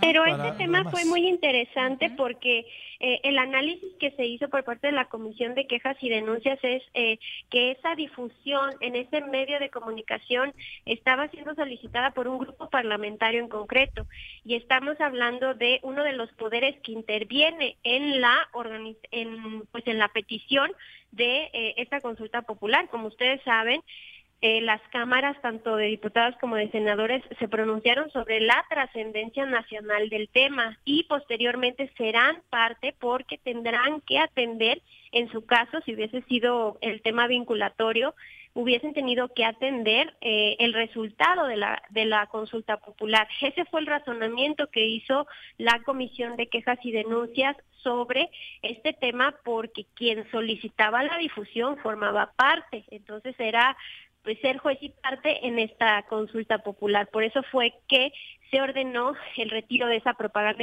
en, concreto, porque en otros casos, ustedes lo han visto, se ha privilegiado eh, pues esta discusión sobre el tema. Creo que es una situación muy importante. La participación en una consulta popular eh, debe de ir eh, de la mano con una difusión de la relevancia del tema, una difusión informada sobre las posturas que se tienen sobre la opinión y creo que esto ayuda también a la ciudadanía a estar informada y poder tener una opinión que emitir el día de la consulta popular. Pero este caso en concreto, con este medio de comunicación que refieres, fue por estas razones. Ok, porque hablándolo, lo, lo decías en tus, en tus palabras, obviamente, cuando nos compartes cuánto fue lo que se invirtió en esta consulta, que son 5 mil, no, 560, millones. 500 millones, y lo que se invierte en un proceso electoral habitual, que son 5 mil millones. Estos son los gastos reportados por partidos políticos y candidatos independientes eh, que fueron fiscalizados, es decir, solamente gastos de campaña. 5.702 millones 721.961 pesos. Sí, hablamos de un mar de dinero este totalmente diferente, ¿no? Distinto, claro, pero eso también eh, eh, abona en su caso también para que la ciudadanía esté enterada de que se va a llevar a cabo una jornada electoral. En este caso, pues fue muy poco el tiempo con que se contó, pero ello no quiere decir que se haya dejado de hacer lo que estuvo en nuestras manos. Como ustedes bien lo comentan, salimos a todos los medios, tratamos de difundir, dar pláticas, elaboraron las jornadas de diálogo, las tres jornadas de diálogo que eh, se llevaron a cabo a nivel nacional fueron verdaderamente eh, significativas. No sé si hayan tenido la oportunidad de sintonizarlas, pero los argumentos y las opiniones que se dieron en esas tres jornadas de diálogo fueron muy buenas para que la ciudadanía estuviera informada respecto no solo de qué iba la consulta popular, sino opiniones en concreto de eh, pues eh, lo que implicaba esta pregunta y por qué era relevante y de trascendencia nacional. Con independencia de ello, se logró que la participación ciudadana fuese de un 7.1%. En el caso de Morelos, incluso lo, resalto, está por encima del promedio nacional. Como siempre, que eso es una buena noticia, ¿no? Eso es lo que yo de hecho, hice, hice un comparativo a nivel nacional y estamos en noveno lugar. Por debajo de Tlaxcala, Tabasco, Guerrero, Ciudad de México, Hidalgo, Oaxaca, Veracruz, Campeche y después viene Morelos con un 8.94. Entonces, pues esto también implica que poco a poco la ciudadanía del estado de Morelos se, se va dando cuenta de la relevancia y se hace consciente de lo que eh, impacta su participación en todas y cada una de este tipo de mecanismos de, de participación ciudadana, porque a partir de ahora podemos decir que la democracia en México no solamente es representativa, también es participativa. Maestra, en ese sentido es eh, Morena, en voz de la secretaria general a nivel nacional, decía que si no se tenía una buena participación, la culpa era del INE y, este, y se, se las aventaba también ustedes. ¿Ustedes cómo asumen o qué evaluación tienen, si es que es muy pronto quizá, de que cumplió las expectativas que ustedes mismos se habían planteado? Bueno, pues como ya lo comenté, realizamos todas las acciones que teníamos que llevar a cabo las eh, actividades que lleva a cabo el Instituto Nacional Electoral en una consulta popular son muy concretas. Nuestras atribuciones eh, están enfocadas a organizar, a difundir la participación eh, en términos de lo que establece la, la Constitución, que también debe de ser una difusión pues imparcial, informativa, lo relativo a la ubicación, conformación e integración de las mesas receptoras, la jornada que fue el día de ayer y que incluso pues destacamos que solamente siete mesas receptoras en el país no se instalaron, el resto se logró instalar. El escrutinio y cómputo y la declaración de validez de los resultados, esas son nuestras atribuciones como Instituto Nacional Electoral, las cuales se han llevado a cabo puntualmente, está a punto de concluir eh, en unos días más la participación del INE en esta consulta popular, porque yo lo veo como una carrera de relevos, realmente alguien la pidió, alguien revisa la constitucionalidad y la legalidad, alguien emite la convocatoria, el INE lo organiza, pero será otra autoridad incluso quien eh, vea lo relativo a los alcances constitucionales, porque el Instituto Nacional Electoral va a entregar los resultados oficiales a la Suprema Corte de Justicia de la Nación para que sea ella quien determine los efectos constitucionales, no el INE. También la difusión de la participa para la participación, pues sí, le toca al Instituto Nacional Electoral y se hizo con todo lo que se tenía a la mano. Y pero al final de cuentas también la ciudadanía eh, en su momento es quien decide si sale y participa o no participa.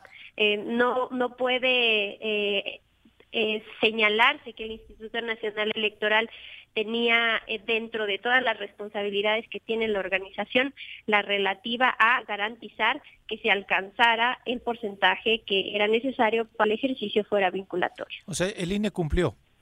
El INE cumplió. El INE cumplió en el hecho de que ayer en la jornada consultiva lográramos instalar nuestras mesas receptoras en el estado de Morelos, que tuviéramos una papeleta para cada ciudadana y ciudadano en su mesa receptora, que hayamos difundido de manera imparcial y objetiva la consulta popular, que en la misma noche, porque y eso lo quiero destacar muchísimo, tan pronto como se empezaron a recibir los paquetes electorales, inició el cómputo y hoy hoy siendo las, eh, es más, hoy en la mañana que reiniciamos la sesión de Junta Local Ejecutiva, que fue a las diez y media de la mañana, lunes a las diez y media ya teníamos la oportunidad de dar los resultados de los cómputos distritales, cuando los procesos electorales los estamos entregando hasta el jueves de la siguiente semana porque nos esperamos hasta el miércoles.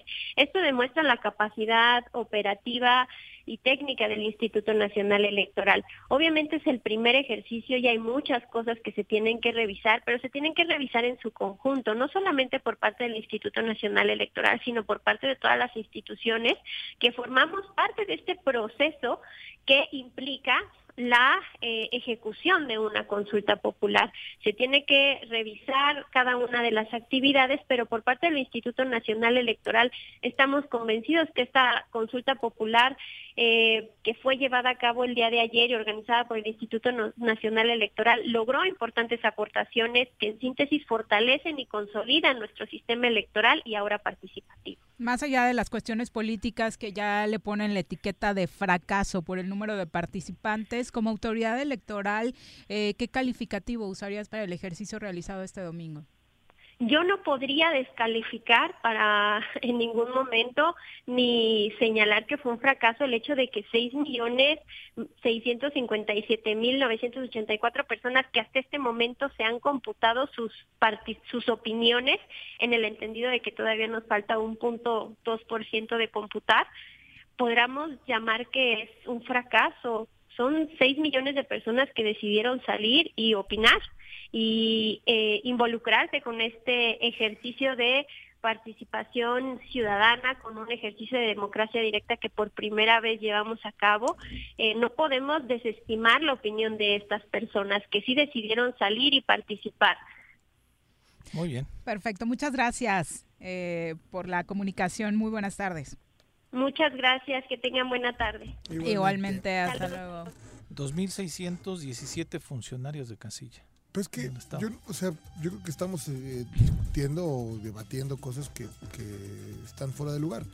Si 6 millones y medio, o 7, o 8, o 9, o 15, o 20 hubiesen votado, el objetivo no se cumplió. A ver, no, no, no quiere decir que no sea más o menos importante.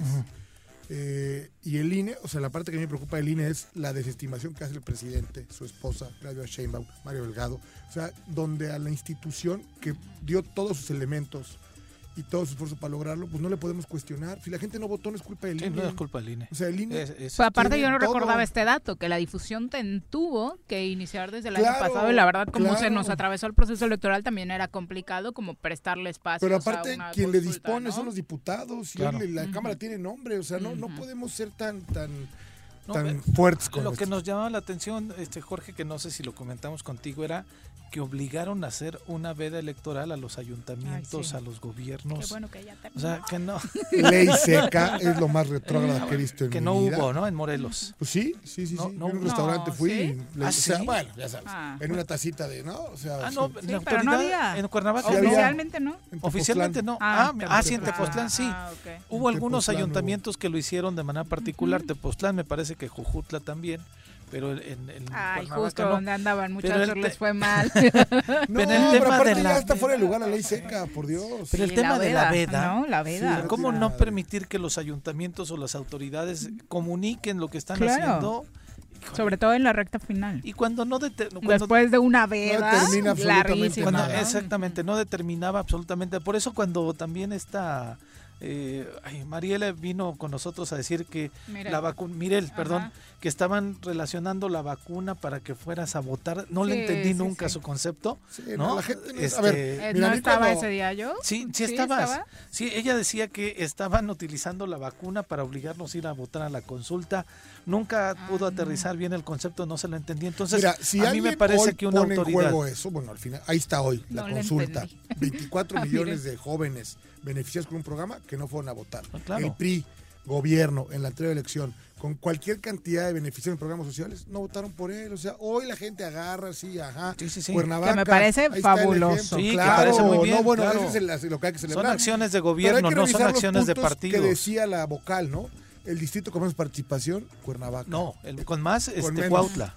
Por eso, con menos participación, con participación Curiosamente, 7, 8. no ganó. O sea, sí, sí tiene que ver, por supuesto, con la base electoral o el voto duro del partido, que no está mal, ¿eh? no es culpa de Morena. O sea, mm. Morena utilizó ese, ese, esta consulta pues, para, para mover a sus a sus, sí, sus seguidores, seguidores y, no está prohibido. O sea, 2,26, tenemos pausa. Ahí viene una ola. Ahí viene otra ola. Ahí viene otra ola. Que no te agarre la tercera ola en este verano.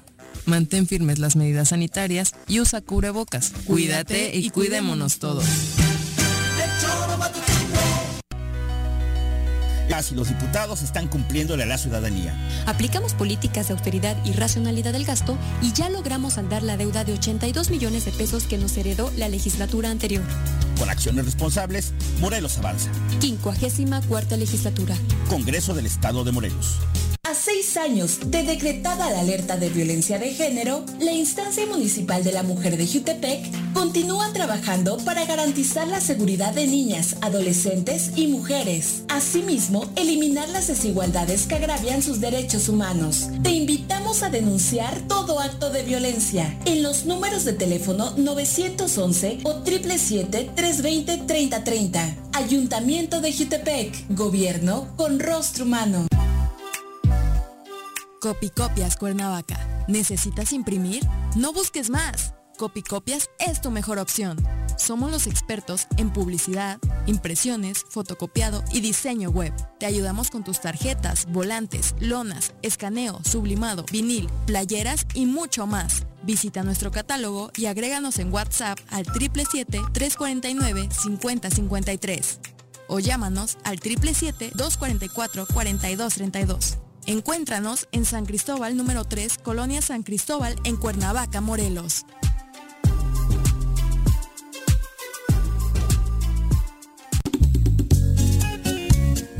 Cafetería, tienda y restaurante Punto Sano. Contamos con comida vegana y vegetariana, porque nos preocupamos por tu salud. Ven y conoce nuestros productos orgánicos y suplementos alimenticios. Al interior de Plaza Andrómeda, local 19, en calle Pericón, Lomas de la Selva. Contáctanos al 372-3514 o búscanos en Facebook como Punto Sano Cuernavaca.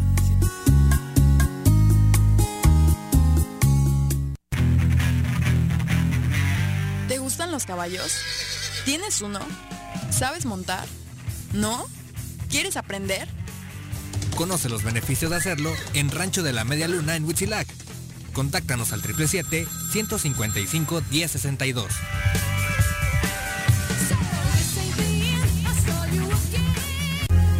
¿Eres amante de los animales y te gusta consentirlos y mantenerlos sanos? Yunca Veterinaria es la mejor opción para ti. Contamos con servicios de estética y veterinaria canina y felina. Y además atendemos mascotas exóticas como aves y reptiles. Las mascotas son parte de nuestra familia. Es por eso que en Yunca los atenderemos como tal. Contáctanos al 777-179-8571 o visítanos en Avenida Cuauhtémoc, número 53, en Plaza Los Amates, Colonia Quintas Marta.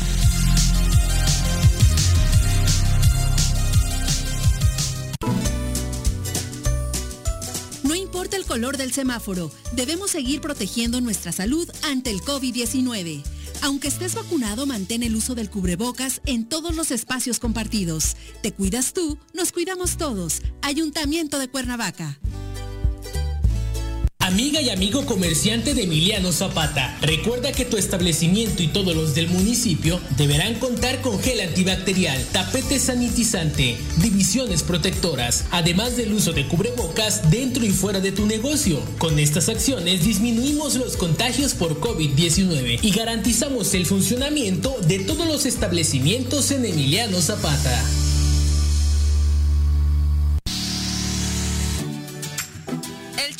Informa.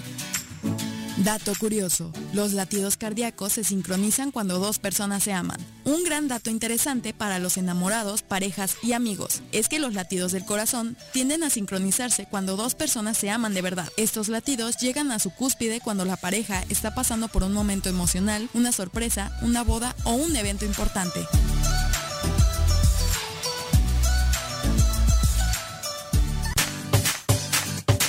Ya llegó el verano y la forma más segura de disfrutarlo es siguiendo las medidas sanitarias ante la pandemia. Cuidémonos entre todos. Verano.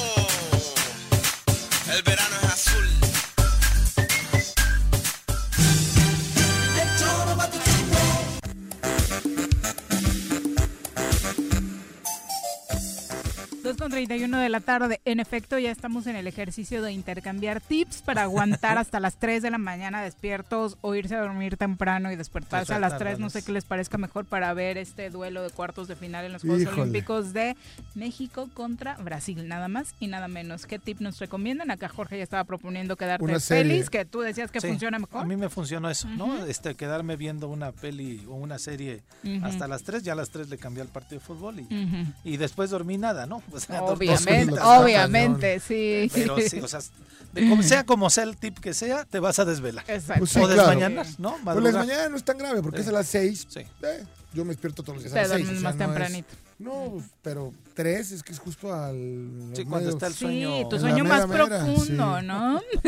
2 con 32 para los que no tienen cargo de conciencia, obviamente. Claro. Vamos a Así nuestro es. reporte del clima. El reporte de clima semanal con Nuri Pavón.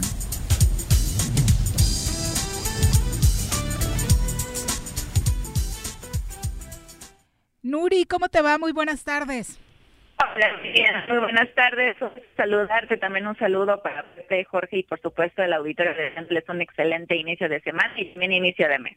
Escenas muy extrañas este fin de semana en Cuernavaca, por ahí el- la lagunilla con una nube que parecía que era un ovni que te iba a succionar, ¿no? Y luego los vientos que estuvieron muy fuertes, Fuertes. ayer, hoy Protección Civil estuvo atendiendo varios llamados de árboles caídos eh, en el centro, incluso en Boulevard Juárez, eh, también en subida a Chalma, por el tema de los vientos que relacionados con la lluvia ayer en Cuernavaca causaron algunos estragos, afortunadamente sin daños a personas. ¿Esa va a ser la tendencia esta semana, Nuri?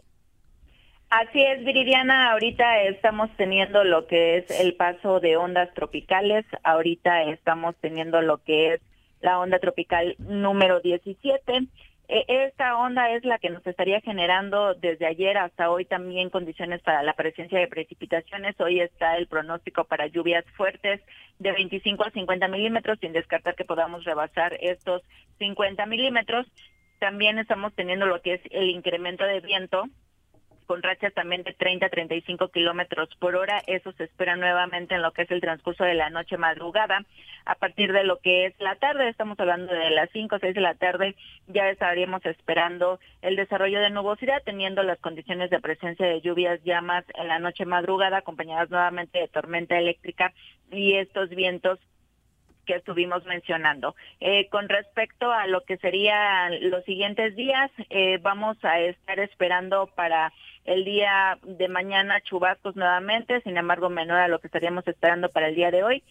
Estamos hablando de 5 a 25 milímetros, esto se espera el martes, el miércoles, el jueves ya disminuye un poquito más la precipitación, estaríamos esperando lluvias dispersas de 0.1 a 5 milímetros, al igual que para el día viernes. Día sábado, nuevamente el incremento de lo que serían las precipitaciones y esto se está asociando a lo que es el paso de ondas tropicales. Vamos a estar esperando la onda tropical número 18, ahorita todavía localizada sobre lo que es eh, el occidente, el oriente de la península de Yucatán. Se espera su desplazamiento en los siguientes días y es la que nos estaría generando la presencia de precipitaciones a partir del día domingo y también para ella lo que sería la siguiente semana también se prevén condiciones de lluvias importantes para el estado de Morelos. Las temperaturas máximas asociado que vamos a estar esperando condiciones de cielo mayormente despejado en el día. Esto para el día lunes y martes. El miércoles ya se esperaría un poquito más de nubosidad.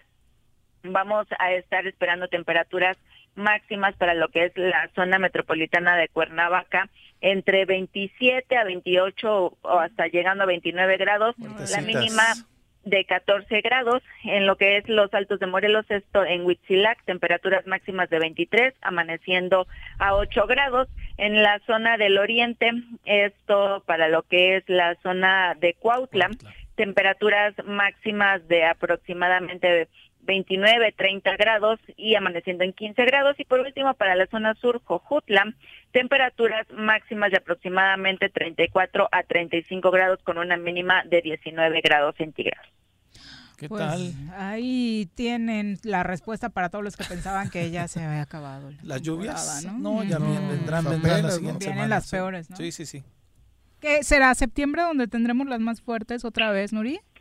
Así es, eh, hay que recordar, en el mes de septiembre es eh, donde tenemos ya mayor incidencia de los ciclones tropicales, eh, asociado a lo que son estos sistemas, se incrementan las precipitaciones, eh, ya son más continuas, estamos teniendo también lo que es el paso de más ondas tropicales, en lo que es el mes de junio, y agosto es característico lo que es la canícula. En lo que es el estado de Morelos no nos afecta tanto como podría ser en, la, en los estados de la península de Yucatán, Sin embargo, al tener este sistema de, de la canícula, eh, se traduce a que tenemos eh, menor intensidad en los vientos alisios. ¿Qué es eso de vientos alisios?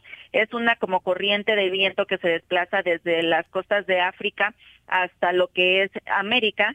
Este esta corriente de vientos es la que acarrea todas las ondas tropicales y es la que nos genera más presencia de lluvias. En estos meses es característico que disminuya la intensidad de estos vientos alisios y por lo tanto por lo tanto tengamos menos ondas tropicales. En septiembre se incrementa ya lo que serían estas ondas tropicales y también tenemos eh, lo que sería más incidencia de los ciclones tropicales.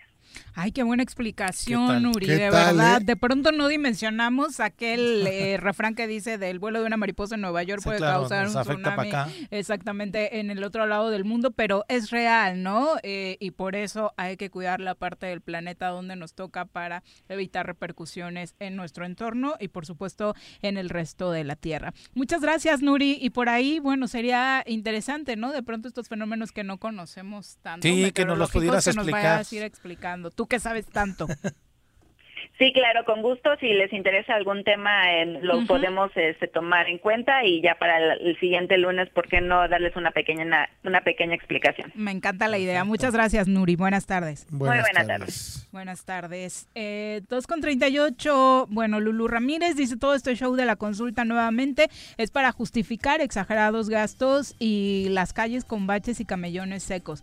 Bueno, son diferentes son distintas cosas, con la otra. Eh, Iván también dice hubo una especie de campaña promoviendo que no fueran a votar, pero la verdad, ¿qué efecto tuvo? Eh, la verdad es que, habrá afectado un 1% eh, que no fue a participar. De todas formas, pues no hubieran alcanzado. que no quiere no participa, punto. Así como el que quiere va y participa y dice que sí, ¿no? O sea, es bien claro. La apatía es la madre de, de, este asunto, ¿no? Exacto. E Iván, que es nuestro radio escucha más participativo de las últimas semanas, nos dice un tip para ver el partido de la selección mexicana olímpica a las 3 de la mañana. Muy fácil, hay que oír la mañanera, nos da su, o sea, póngansela, les da sueño temprano y así ya despiertan a las 3. ¿Será? tipo meditación, pero no voy a tener. A mí sí me jeté a la mañanera, ¿eh? no es choro. Es que la voz, la voz de el presidente y las pausas. No comunica, no comunica, la verdad que no comunica. Son cansaditas, o sea, más allá de lo, del discurso que puede tener contenido en muchos sentidos, si el tono no ayuda, ¿no? Sí, las pausas son bastante. 2 con 39, buen tip, Iván, volvemos. Yo me voy, Viri. Ay, ¿cómo crees? Perdón, perdón, es que tengo que ir al negocio, tengo algunos pendientitos. Ok. ¿O qué me iban a hacer? Muchas gracias por acompañarnos. disculpa, nos vemos el siguiente lunes. Muchas gracias. y bueno, aprovechando antes de corte, una felicitación para Jennifer, eh, que está cumpliendo hoy 19, 18 años. Ah, Creo que es una edad Uy, no puedo ir a votar. ¿no? Ya en la próxima consulta popular ya, participa. Así que Jennifer Díaz, hermana de nuestra querida productora, eh, muchas, felicidades. Jenny. Te queremos mucho y ojalá que en esta mayoría de edad, pues, sepas comportarte. ¿no? que antes no se comportaba. No es tu prima, ¿no? desde ayer. no seas como tu tía o tu prima. De ayer para atrás no se comportaba. No mucho, no ah, mucho. ya, muchas felicidades, un abrazo fuerte. Vamos a pausa. Gracias. Sí, paso, paso, está el verde. A ver, a ver, oríese, por favor. ¿Qué pasó, Poli? Está el verde. ¿Qué pasó, güera? Aunque el semáforo esté en verde, debemos tener las medidas preventivas, porque luego uno termina en el hospital. La pandemia no ha terminado. Cuídate y cuidémonos todos. En Morelos las y los diputados están cumpliéndole a la ciudadanía. Aplicamos políticas de austeridad y racionalidad del gasto y ya logramos saldar la deuda de 82 millones de pesos que nos heredó la legislatura anterior. Con acciones responsables, Morelos avanza. 54 legislatura. Congreso del Estado de Morelos participación es fundamental para prevenir inundaciones o encharcamientos en Jutepec durante la temporada de lluvias. Te pedimos no tirar basura en la vía pública, alcantarillas o barrancas. La prevención es nuestra mejor aliada para reducir riesgos. Ante cualquier emergencia, comunícate a los números de teléfono 911 o 777-320-7533. Ayuntamiento de Jutepec, Gobierno con rostro humano. Temporada de lluvias ha iniciado. No tienes basura sobre calles y avenidas. Juntos podemos prevenir inundaciones y encharcamientos evitando taponar las rejillas de la red pluvial de la ciudad. Mantente atento a las recomendaciones de la Subsecretaría de Protección Civil. Cuernavaca limpia, ordenada y verde es tarea de todos. Ayuntamiento de Cuernavaca. Amiga y amigo comerciante de Emiliano Zapata, recuerda que tu establecimiento y todos los del municipio deberán contar con gel antibacterial, tapete sanitizante, divisiones protectoras, además del uso de cubrebocas dentro y fuera de tu negocio. Con estas acciones disminuimos los contagios por COVID-19 y garantizamos el funcionamiento de todos los establecimientos en Emiliano Zapata. ¿Te gustó estar un año encerrado en casa? Sabemos que no. Sigue cuidándote y evitemos el regreso al semáforo rojo. Lava tus manos, usa gel antibacterial, mantén sana distancia y utiliza cubrebocas. Cuidémonos entre todos.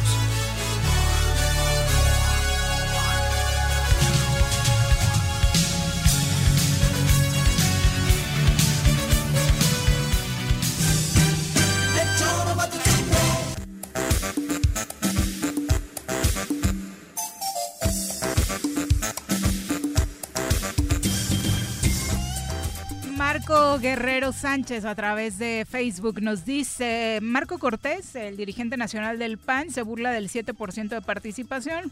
Ya lo hubiera querido para no para que les ayudara en las pasadas votaciones, bueno, el, PRD lo hubiera querido, te lo aseguro. para, ponerle ahí. Lo decíamos hace rato, ¿no? Envidiable para muchos que les cantaron las golondrinas tras el pasado proceso electoral. Y lo que decía Jorge antes de, de irse, 133 mil morelenses participaron en la consulta. O sea, no es menor. Claro. Y para cerrar este debate precisamente sobre la consulta popular realizada este domingo, nos acompaña a través de la línea telefónica nuestro querido eh, colaborador también de este programa, Juan Carlos Cruz, de, militante del Partido Acción Nacional, a quien saludamos con muchísimo gusto. Juan Carlos, ¿cómo te va? Muy buenas tardes. ¿Qué tal, Viri? ¿Cómo estás? Este Pepe. Saludos. y a Diego también. Está también en la línea telefónica Diego Cermeño, militante de Morena, quien saludamos con muchísimo gusto. Diego, buenas tardes. Buenas tardes, Viridiana, Pepe, gracias por el espacio. Oye, eh, Diego, ¿te parece si iniciamos con tu postura sobre esta consulta popular realizada este domingo? Cuéntanos qué te pareció el ejercicio.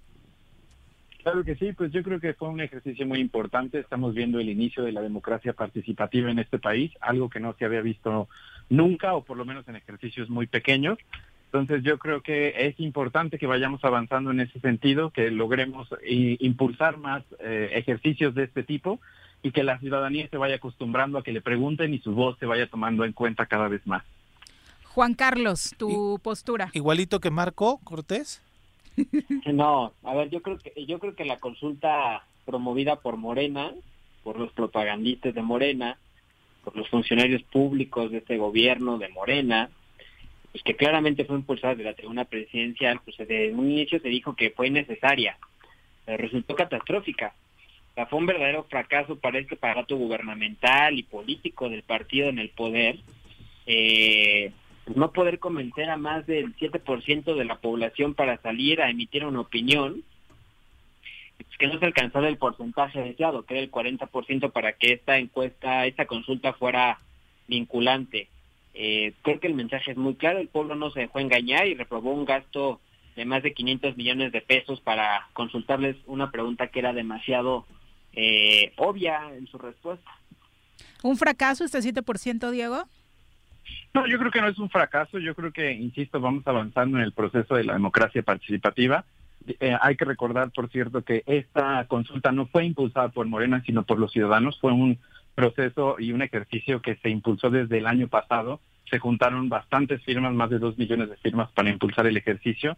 Entonces, no creo que sea innecesaria. Yo creo que en un país donde la ley no se ha aplicado, es importante este tipo de ejercicios justamente para presionar al Estado y al aparato estatal para que haga eso, aplicar la ley y cree los mecanismos necesarios para que la ley funcione y el Estado logre responder a todas estas eh, pues violaciones que hubo en todo este periodo neoliberal. Entonces, eso, hay que recordar que fue impulsado por los ciudadanos y que no es innecesaria, hay que empujar para que el Estado funcione y haga su trabajo.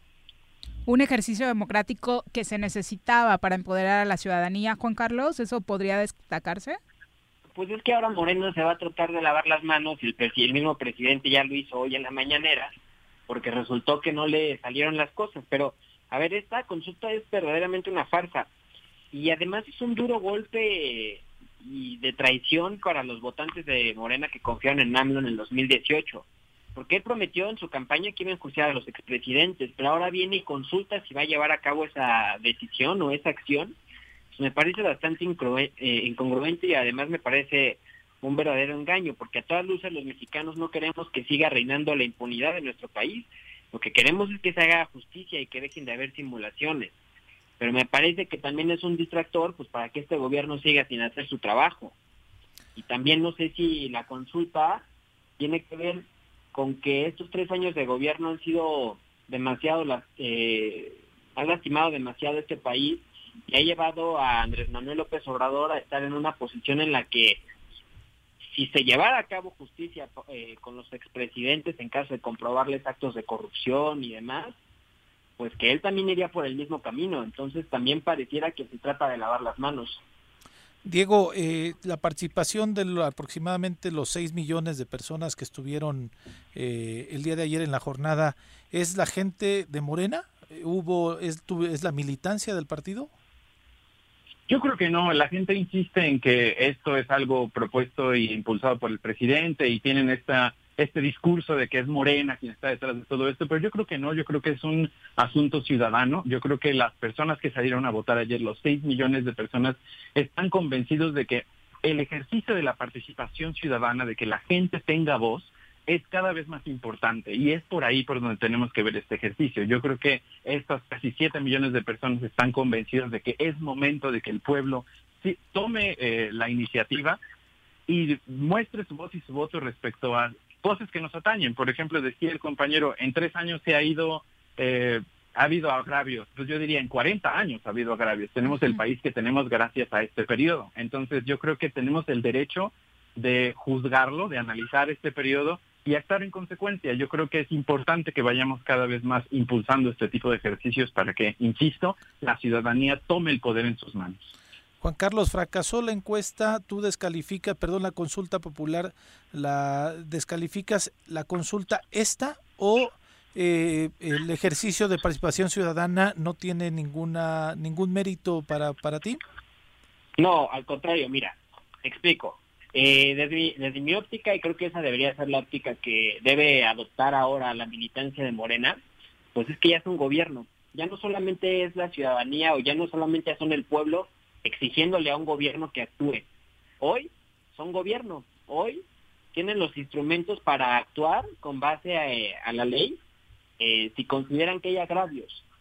Por eso es que esta consulta pues termina siendo una verdadera traición, pero además resulta un gasto innecesario, porque como te decía hace un momento, o sea, el pueblo pues está seguro que no quiere impunidad, de eso estamos seguros, pero de lo que ahora no estamos seguros es que este gobierno en verdad la quiere aplicar.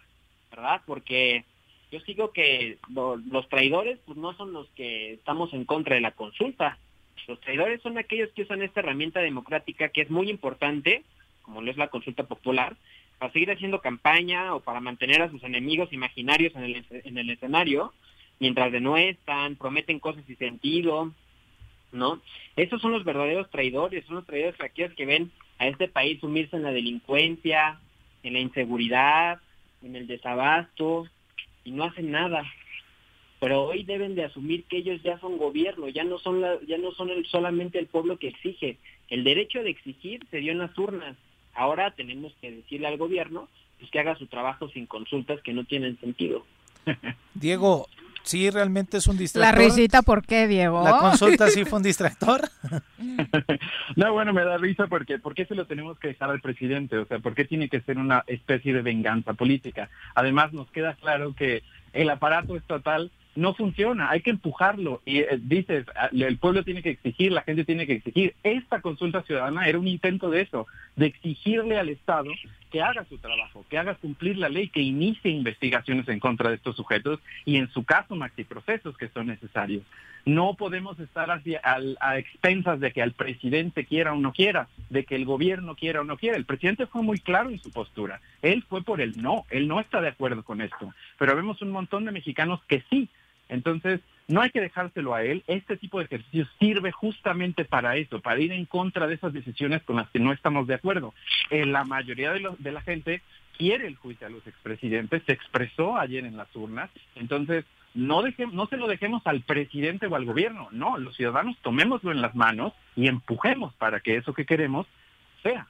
¿Sucederá, Diego? Pues como la, consulta no es vinculante, y lo dejó muy claro el presidente hoy en la mañana, de parte de ellos yo creo que no, pero dejaron abierta la posibilidad, está abierta la posibilidad para quien tenga pruebas, presente las denuncias y haga los juicios. Claro, las denuncias no son suficientes. En este país donde la impunidad ha sido imperante, una denuncia no es suficiente. Necesitamos un apoyo popular que presione a las autoridades y logre llevar esos procesos a término. Ibas a comentar, Juan Carlos. Pero, pues sí, es que justamente por eso digo que esta consulta era innecesaria desde un inicio, porque no es vinculante. No iba a terminar en un proceso judicial y aquí les voy a decir por qué el presidente sí estuvo impulsando esta consulta. Él mandó una primera pregunta en donde mencionaba si se le debían enjuiciar o no a los presidentes Ernesto Cedillo, Vicente Fox, Felipe Calderón, Enrique Peña Nieto, Carlos Salinas de Gortari, y la Suprema Corte de Justicia la rechazó y la corrigió la pregunta. ¿Por qué? Pues porque la, la, justicia no se debe consultar y esa pregunta iba encaminada a hacer una pregunta de si querían que se enjuiciara a los expresidentes o no. Esa era la pregunta como tal del presidente López Obrador. Que se la hayan rechazado porque técnicamente estaba mal y porque ese capricho no se podía cumplir, pues bueno, corrigen su pregunta y hacen una muchísimo más eh, difícil de comprender, pero que finalmente tenía el mismo trasfondo que estaba buscando en este caso el presidente. ¿Por qué digo que desestimaron un gran, una gran herramienta democrática? Pues porque finalmente los ciudadanos lo que llegaron a, ver en los medios de comunicación, lo que escucharon en el radio, porque yo sí digo, yo sí debo aplaudir que escuché en el radio comerciales del INE promoviendo la consulta, eh, pues era que era una consulta en la cual pues se gastaron 500 millones de pesos para preguntarte si querías que se esclarecieran los hechos de políticos del pasado o no. Y yo creo que en eso todos los mexicanos coincidimos. Y no se pueden lavar las manos diciendo que no se lo dejamos al presidente, que si lo quiere hacer o no lo quiere hacer, porque para eso son las instituciones. Sabemos que a Morena y a, a la militancia de Morena no le gustan las instituciones, pero así es como funciona este país y así es como se gobierna este país. Por eso es que no podemos permitir que ahora Morena venga a decir que ellos no estaban a favor de esta consulta, que ya sabían que no era vinculante. Oigan, pues si sabían que no era vinculante, ¿por qué permiten un gasto de 500 millones de pesos? Eh, yo creo que la verdadera, el verdadero fracaso de esta consulta es que la gente hoy va a tener en un concepto vergonzoso lo que es una consulta popular y para qué funciona. Porque sí funciona y, y puede funcionar muy bien cuando se usa adecuadamente, no cuando se usa para fines políticos. A manera de conclusión, Diego, cuéntanos, eh, a partir de la realización de esta consulta, ¿qué sigue? Pues seguir impulsando la, la participación ciudadana. Eh, este es un inicio hay que recordar que en el próximo año, para todos los que decían, bueno, ¿y dónde, cuándo se va a juzgar el presidente? Pues el próximo año. Nosotros tenemos que acostumbrarnos a que los mexicanos tenemos que tomar en nuestras manos la posibilidad de influir en las decisiones políticas. Pronto se va a consultar si vamos a querer que el presidente siga o no. Estoy seguro que en este caso la participación va a ser mucho más alta y el debate mucho más interesante. Pero veamos esto como un inicio de la participación ciudadana. Veamos que esto es un momento donde tenemos que tomar las riendas del país en nuestras manos y no permitir eso, que el presidente, que los políticos sigan tomando decisiones. No, nosotros, nosotros y estos son mecanismos que sirven justamente para eso. En tu caso, Juan Carlos. Pues simplemente hacer un llamado a la ciudadanía que no pierda el interés en participar en estos ejercicios democráticos solamente porque el de hoy fue un tanto perverso, que vendrán mejores ejercicios democráticos y que la decisión pues sí está en el pueblo, sí reside en nosotros elegir a nuestros gobernantes, elegir eh, cuál es el rumbo de este país a través del voto y que seguramente eh, vendrán mejores ejercicios en los cuales podrán participar y deben de ser eh, funcionales. Creo que se pueden encuestar otro tipo de cosas, se puede consultar, por ejemplo, hacia dónde se va a dirigir el presupuesto, etcétera, ¿no? Pero sí creo que este ejercicio al no ser vinculante, al ser una pregunta que de una respuesta bastante, con una respuesta bastante obvia, pues era totalmente innecesaria y resulta un gasto exorbitante para los mexicanos. Muchas gracias a ambos chicos y con otros temas ojalá se repita el ejercicio. Claro que sí, gracias a ustedes. Muchas gracias. Buenas tardes. Son las 2.57. Sobre la consulta popular, también el obispo de Cuernavaca, Monseñor Ramón Castro Castro, tuvo una opinión. Es mi opinión personal. Para mí sí, para mí sí. Yo, yo es una opinión personal. En la que se invirtieron recursos económicos más de, más de 500 millones que se hubieran podido utilizar para cosas muchísimo más urgentes ¿Tiene el próximo año otra consulta para saber si el presidente, la gente quiere que el presidente continúe su término? llevarse? Bueno, eso sería más interesante y quizás más útil, porque ahí se daría cuenta de que hay mucha gente que está desilusionada y que ha perdido un poco de confianza en esta sí valdría la pena. Yo creo que valdría la pena participar. sí. Gracias. Hijos, ánimo. Faltó, pónganse a trabajar. Parece Bueno, totalmente. dice el obispo que la consulta para juzgar expresidentes no, pero la juzgar al actual, pues tal vez sí, venga bien. ¿no? Entendiendo que el señor obispo tiene una línea ideológica, ¿no? Muy clara. Completamente Muy marcada. clara. Entendemos que. No nos sorprende, No, obviamente. ¿eh? absolutamente no nos sorprende, ¿no? Sabemos que todo lo que sea. Eh, bueno, él, él vive dos realidades, ¿no? Este, en el estado de Morelos parece que para él Todo está bien. bien, todo está bien, está perfecto. Aquí hubiéramos, bueno, algún compañero le hubiera preguntado, oiga, y en Morelos una consultita no estaría. Lo listo?" que decíamos hace rato, ¿no? La- el mismo ejercicio que se va a hacer el próximo año a nivel nacional, ¿por qué no hacer un pequeño ejercicio también a nivel local? Lástima que nuestras eh, cuestiones internas de pronto lo tienen un tanto impedido y en el Congreso pues se ve difícil que pueda avanzar pronto, Eh, ¿no? Pero antes eran más disimulados, Viri, para decir este tipo de cosas, ¿no? Ahora directa la flecha, ¿eh? directo. Me sorprendió eso, la, la claridad, porque aparte puedes tener una postura ideológica muy clara, pero el tema de una consulta popular, decir que fue inútil. Sí, no, no, mm, no, es terrible, es pues- terrible, pero además este dijo eh, mi opinión personal. Claro. Es el obispo, no puede haber opinión personal, representa Claro. una institución que evidentemente sabemos para dónde corresponde y para dónde va. ¿no? Exacto. Vamos a una pausa chiquita. Regresamos con los deportes. Ahí viene otra ola. Ahí viene otra ola. Que no te agarre la tercera ola en este verano. Mantén firmes las medidas sanitarias y usa cubrebocas. Cuídate y cuidémonos todos. En Morelos las y los diputados están cumpliéndole a la ciudadanía. Aplicamos políticas de austeridad y racionalidad del gasto y ya logramos saldar la deuda de 82 millones de pesos que nos heredó la legislatura anterior. Con acciones responsables, Morelos avanza. 54 legislatura. Congreso del Estado de Morelos. No es momento de bajar la guardia. El dengue, zika y chikungunya son enfermedades prevenibles. El gobierno con rostro humano te invita a participar en las jornadas de descacharrización y fumigación que se llevarán a cabo en agosto en Jutepec. Más información sobre cómo prevenir la transmisión de las enfermedades virales en el número de teléfono 777-309-1609. Ayuntamiento de Jutepec, gobierno con rostro humano.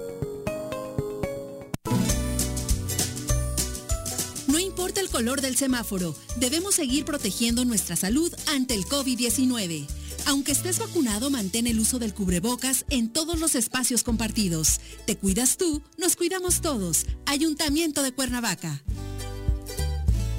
Amiga y amigo comerciante de Emiliano Zapata, recuerda que tu establecimiento y todos los del municipio deberán contar con gel antibacterial, tapete sanitizante, divisiones protectoras, además del uso de cubrebocas dentro y fuera de tu negocio. Con estas acciones disminuimos los contagios por COVID-19 y garantizamos el funcionamiento de todos los establecimientos en Emiliano Zapata.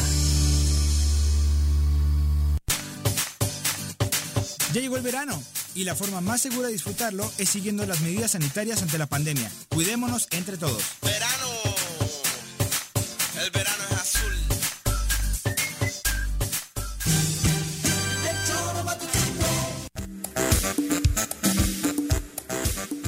Alejandro Alcocer dice totalmente de acuerdo con Juan Carlos Cruz. Soc Bizarro dice yo le llamo poder popular. No nos gustan las instituciones corruptas que nos heredaron el PRI y el PAN. Y dice Iván, dice, tienes toda la razón, esa consultita local estaría muy bien, particularmente porque Morelos es de los estados más participativos, igual y incrementa, ¿no? Exacto. Mira, yo creo que eh, el, el exigir que el 40% de la participación para que sea vinculante es un es un esto bastante alto, ¿no? Entonces, este, ya nos dimos cuenta. Yo, yo, yo le apostaba que tal vez si llegábamos como al 15 o 20, ¿no?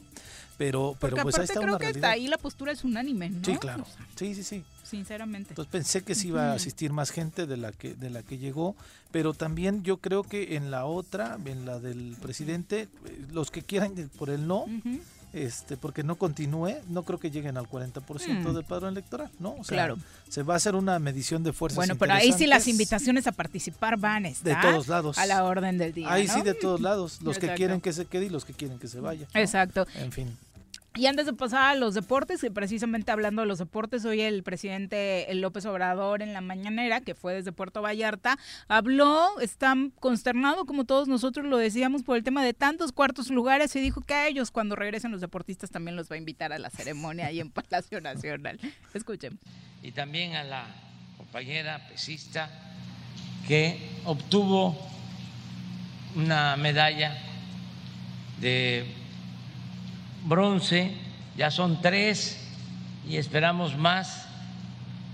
Vamos a cosechar, yo creo, lo deseo y ánimo a todos los deportistas que están en Tokio, a todos los deportistas de México para tener más medallas. Todavía esto no termina, esto no se acaba hasta que se acaba.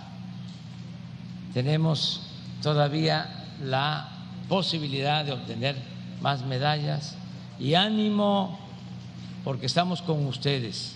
México les apoya, les respalda y están haciendo un buen papel. Ya cuando regresen vamos también a considerar a los cuartos lugares Está bien, sobre todo en el caso de Alexa, ¿no? Que de verdad, cómo dolió, cómo dolió, lo seguimos diciendo. Y para platicar de esos y, otros invito temas... unos tamales Ándale. ahí en Palacio Nacional. Una medalla simbólica. Los de afuera son buenos, ¿no? O sea, a la hora que hace la mañanera, mucho más. Vamos con Bruno. Las pelotas, las pelotas, las pelotas juega usted. No hay deporte en este mundo donde no las use usted. Las pelotas, las pelotas, las que sueña para usted. Son las de Ninelli, Niurka, Maradona y Pele. Las pelotas, las pelotas, las pelotas, sabe usted. Son las mismas en Bilbao.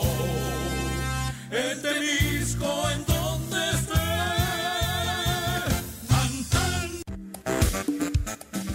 Querido Bruno, ¿cómo te va? Hola, buenas tardes, Viri, eh, Pepe, saludos a todo el auditorio. ¿Cómo, ¿Con qué empezamos? Pues mucha información. Te veo dolido por lo de anoche, Bruno. Sí, bastante. Eh, bueno, la no apostaste nada. no, no puse nada, para nada. La selección mexicana que, bueno, tuvo su segundo descalabro en una final contra la selección de Estados Unidos. Otra vez eh, vuelve a morder el polvo. También, de hecho, en tiempo extra, también en la, en la Liga de Naciones de la CONCACAF también cayeron en tiempo extra. De hecho, Guardado falló un penal. Y el día de ayer creo que tuvo llegada la selección. Le faltó contundencia. También la selección. Dominó el primer tiempo, dominó el primer tiempo. Bueno, también la selección de Estados Unidos tuvo dos, tres frente al arco. Y si no fuera por Talavera, quizás también. Talavera fue el hombre del partido, ¿no? Y lástima que, bueno, por ahí. Y, al final no sé si en el gol, ¿no? Colabora. Pero tampoco nos va a salvar de todas. Digo, sinceramente no le podemos adjudicar la derrota. Yo creo que también es parte de responsabilidad de Edson, que lleva la marca de Edson Álvarez, porque bueno, se le desprende, la marca le gana. Que no tuvo un buen partido. en general no tuvo una buena Copa Oro. Creo que Edson ha sido de los que más flojitos, en esta Copa Oro. Bastante Pero el peor, el peor bueno, ya sabemos quién es el titán. Bueno, no, el titán no por favor. ¿Quién le puso el titán, no, por Dios? Su papá, Su ¿no? esposa. Su mamá. Sí. Sí, bueno, Salcedo que entra de cambio porque se lesiona Moreno, no estaba contemplado en el partido después de que tuvo un partido de una Copa Oro pésima y un partido de semifinales también terrible. Y después lo vuelven a sacar, no sé si se lesiona o nada más lo hizo. Se veía entero. Sí, no, pues. es un tipo fuerte, Eso, se la- eso que te lo hagan como jugador es terrible. Sí, debe ser de las cosas Es que más duele, ¿no? sí, es sí. exhibirlo. Pero imagínense cómo estaba jugando para los que no vieron el partido. Sí, y bueno, ya posteriormente entra, entró el chico de Chivas, mejor se le hubiera jugado con él desde, desde un arranque el Tiva. Ujú. y, Que es bueno, Tiva, seguro, sí, ¿no? sí, Sí. Seguro, es, es- es confiable. Ujú. Es un chico que es joven, pero viene Ujú. trabajando bien. Y bueno, sacan a Salcedo ya posteriormente, pues cerca de los... Faltando tres minutos, dos minutos para que se termine el encuentro, un cabezazo en un centro que viene por la izquierda y es ahí cuando el, el equipo norteamericano logra marcar. Y bueno, triste, porque triste para todo el público mexicano, sobre todo para los que abarrotaron Las Vegas, porque es un estadio espectacular. Es Claro. un estadio que tiene un año de haberse estrenado. Y qué poco uso ha tenido por la Sí. pandemia, ¿no? Sí, ha tenido muy poco uso. ¿Cómo queda el Tata Martino? No sé si decir que corre en riesgo su continuidad con la selección. Ay, no, me así. parece muy exagerado, ¿no, Bruno? no, no o creo. sea, se, entiende y quedó muy claro anoche. Pero creo que porque también- canal en el que le ponías detractor, Adiós. detractor, Sí, sí, sí, detractor. O lo sea, hay amaban. campaña para que se vaya Sí, el lo Tata, amaban, ¿no? entonces bueno, ahora- mencionaron hasta el Empezó Piojo, muy bien, ¿eh? Dios. empezó No. muy bien el Tata. ¿eh? Creo que también el momento de los jugadores no es bueno. Y digo, no es por defender tampoco a los jugadores mexicanos, a algunos, pero los de estos jugadores que están en la selección de Estados Unidos representando la que no es una selección A, pues ya llevan algún tiempo jugando el MLS, que ya tiene algunos, eh, pues algunas jornadas más que la Liga MX. Estos jugadores pues vienen de una pretemporada, vienen de unas vacaciones y no habían visto actividad, la mayoría con sus clubes. Y creo que el, el ritmo de la selección también depende mucho en el momento por el que pasan varios y en el, en el, en el apenas comienzo de Sí, ritmo. eh, definitivamente duele mucho perder con Estados Unidos este título de- en el cual nos Sí, llevábamos, o sea, revisar la lista y era México, México, México, y de pronto Sí, México, claro. Estados Unidos, México, México, México, Estados Unidos, y después 1-1 y después 2-1. Sí, claro. Y la verdad se ve muy, muy fea la lista de quienes se han llevado los títulos de la Copa Oro cuando era nuestra Copa, el torneo para lucirnos. Además que Sí, y recién lo que- Aguirre decía, ¿no? La Copa de Oro la tienes que ganar o Sí ganar. o sí. ¿no? Y lo quizás lo que duele más es que ni siquiera es ni siquiera esta selección de Estados Unidos trae a sus figuras. Estrellas, Sí, claro. A sus figuras, a sus jugadores que a sus jugadores que juegan a Pulisic del Chelsea, a McKinney de la Juve, o sea, no trae a sus máximos jóvenes. Ahí ya que digo son- qué bueno que no estaban, mano. Tú imagínate el baile que nos hubieran sí, puesto, no, hubiera ¿no? sido peor de vergonzoso. Sin ¿no? duda, Sí, sí, sí. pero eh, en el tema de Tata Martino me parece que si algún error ha tenido es de pronto casarse con algunos jugadores, Jugadores, ¿no? si acaso, sí. Sí, como O el caso de Salcedo, Y que es, que es Sí, un error muy constante en los técnicos como cumplir ese capricho de yo creo en él y va a funcionar y no hay No poder humano de que para que los muevan, lo curioso de con Salcedo es que empezó a circular por internet una carta, ¿no? Para que no una solicitud. De Change, sí, para ¿no? que sí, Change para que ya no sea convocado Sí, absolutamente para sí. nada ya en el- Ahorita les compartimos el link a ver Sí, si hace caso el Tata, Seguro, yo ya la firmé. No, no, es cierto. Hay que firmarla, Sí, lo sí, dirás yo de creo que broma. sí, yo creo que Ahora sí. que la consulta que participar en esta.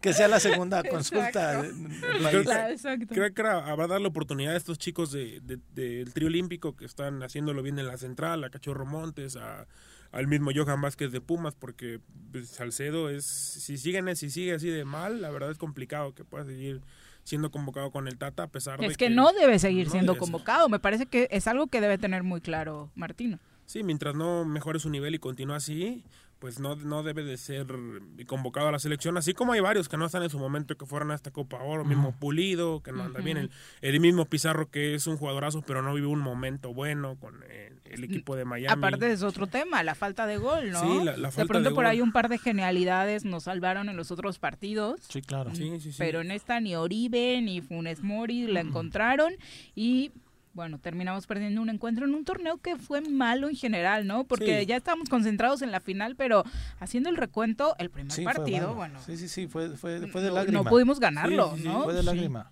Sí, un- Sufrimos en todos. ¿No, no Sí. regresó No. el debate de que mejor era el Chicharito que llevara Funes? ¿O con los colos de Funes ya nos quedamos satisfechos? Pues los- Sí, se calmaron un poco, ¿no? Los Sí, detractores porque de Funes creo que. Funes Mori respondió, tuvo una Copa Oro, de, una Copa Oro decente, respondió con algunas anotaciones, quizás no se vio en la final, pero pues nadie más lo hizo. Y bueno, creo que en ese tema, pues Funes Mori responde y solamente los fans de Javier Hernández, de Chicharito, son los que reclaman un poco, pero de ahí para allá creo que Funes Mori creo que es de los pocos que pasan en el prueba de esta Copa Oro junto a la, junto con Talavera, quizás junto con Héctor Herrera y con otro, alguno que otro más, pero la mayoría sí no tuvieron un buen desempeño durante toda esta travesía. Oye, y actualízanos un poco. Eh, Pepe sí ha visto al trío olímpico, pero no al resto de las selecciones. ¿Cómo esperar el partido de esta madrugada? Sí, es esta madrugada a las 3. ¿Somos favoritos? ¿No somos? Es complicado, son los últimos dos campeones, campeón de Río Brasil y campeón de Londres México. Es una selección buena la de Brasil, viene con Dani Alves, quien ya fue refuerzo de esa selección, que también le ganó México en Londres. Él, Hulk y Julio César eran los refuerzos y ahora pues vienen con una, ya lo dijo el mismo Dani Alves que los quería en la final. También viene Richarlison, es un jugadorazo, el número 10 de, juega en el Everton en la Premier y va a ser un partido complicado. Creo que es un partido complicado, aunque pues este Brasil pues no es el, obviamente no es el mayor, el de, el de Tite, pero pues es un Brasil un poco más alegre. ¿Cómo le fue en estos Olímpicos? ¿Ha sido ¿Fue arrasador en su grupo? Eh, tuvo algunos problemas en el partido anterior contra Egipto, que lo terminó. Egipto es un buen equipo, competitivo, pero creo que le tuvo que haber pasado por encima haciendo lo que representa Brasil. Ahí apenas 1 a 0 ganó con complicaciones y lo veo un tanto parejo el partido. Quizás por algunas individualidades se pueda llegar a definir el caso de de Richarlison o de Dani Alves por un lado, el caso de quizás Diego Lainez, de Alexis Vega que andan muy bien, o el Brujo Antuna por un lado, creo que va a ser un partido que... ¿Equilibrado? Entonces era mejor el Brasil de 2002 y el que le ganamos la final. Mm, sí, creo, creo, que el momento sí ha demostrado ser mejor ese incluso en nombres. Sí, incluso en nombres, sí, ese Brasil tenía a Oscar, a uh O sea, no salimos como favoritos esa tarde. Para hay que, hay para dimensionar el oro conseguido en Londres, ¿no? no éramos favoritos. Sí, por esa tarde fue la gran actuación de Oribe, de bueno, del equipo en general, pero de Oribe que marcó las dos anotaciones y de Corona. Y de Corona, y de Corona que tuvo un partidazo. Pero sí creo que ese Brasil... Y del flaco Tena, de pronto me lo ningunean mucho después del paso por Chivas y demás, pero no tiene el oro olímpico, ¿no? Y la séptima. no tiene cualquier cosa en su vitrina. Y, Jimmy muy bien también, ¿no? Sí, los cambios le han funcionado en todo el momento. los cambios fueron exitosos porque Laines y el Mudo Aguirre vienen de la banca, uno marca la asistencia y otro pone el gol. Si algo debe pulir, eh, quizás es la parte defensiva porque se ha recibido algunos cuantos goles, pero o sea, anota más goles de los que hace es un hecho, pero sí debe de. Creo que Brasil, alguna otra que perdonó Corea, creo que Brasil sí te la. Pero, me parece que, por ejemplo, en el estilo de juego de Corea y Japón era muy similar y fueron los que le hicieron daño a México. Por eso creíamos que Corea iba a ser más complicado. Sí, sí, sí. Y de pronto en el segundo tiempo parecía que Corea nos iba a complicar aún más, pero se dieron las anotaciones. Arrancó jugando los primeros 10, 15 minutos mejor el equipo. Aprendió la lección, ¿no? Por eso creo que también el estilo de Brasil es distinto al de Corea y Japón. No hay tanta rapidez como explosión como estos. Corea jugaba con hacia el frente, hacia el frente, hacia el frente y me parece que Brasil tiene un manejo de partido completamente distinto. Sí, Brasil le da más trato a la pelota, sus jugadores son de mejor calidad técnica, no corren tanto como los asiáticos, como los coreanos, como los japoneses, pero tienen, tienen otras cualidades, son más habilidosos. Pero va a ser un partido que veo, si México juega como contra Francia, como contra Corea, eh, lo veo favorito. Y bueno, si juega como con ratos con Japón. Como es que tiene mucho gol este trío olímpico. Sí, tiene mucho gol. De lo que le hace falta al mayor. Falta al otro, sí. Ojalá no se le hayan acabado los goles. La historia lleva 14 goles, el más goleador. Sí, sí. que no, que no se le acaben los goles. que sigan, que sigan, que sigan. Por favor. Y, y, la otra semifinal es Japón-España. Hay nada más el festejo de Córdoba, ¿qué onda, eh? Me parece que no era de los mejores. El, el gobernador lo presumió y demás, pero no fue el festejo más lindo de. Ni ese ni el del perrito. No, ni el ¿no? perro, no. Para nada. No se les va a ocurrir, muchachos. Sí, bueno, el festejo de Córdoba haciendo una invitación a lo que hizo Le hizo a la Volpe, ¿no? hizo a la Volpe de alguna ocasión. Pero fue nada más homenaje. Digo, yo no vi el partido, no pasó nada con. No, no, no, fue dedicatoria a alguien. Absolutamente no, no para nada. Sí, nada más fue porque lo admira eh, como jugador del América, incluso hasta le contestó en Twitter. Y, y, cachondearon. Sí, tuvo un la verdad, Córdoba, con dos goles de penal y golazo. Y incluso hasta Rafa Márquez lo elogió en, en Twitter y eso también, si nos habíamos olvidado de Córdoba, que fue el mejor jugador en, la, en el, preolímpico, pues aparece también. Es lo bueno de esta selección, que si uno no está bien, aparece otro. Sí, pero, pero había quedado de ver.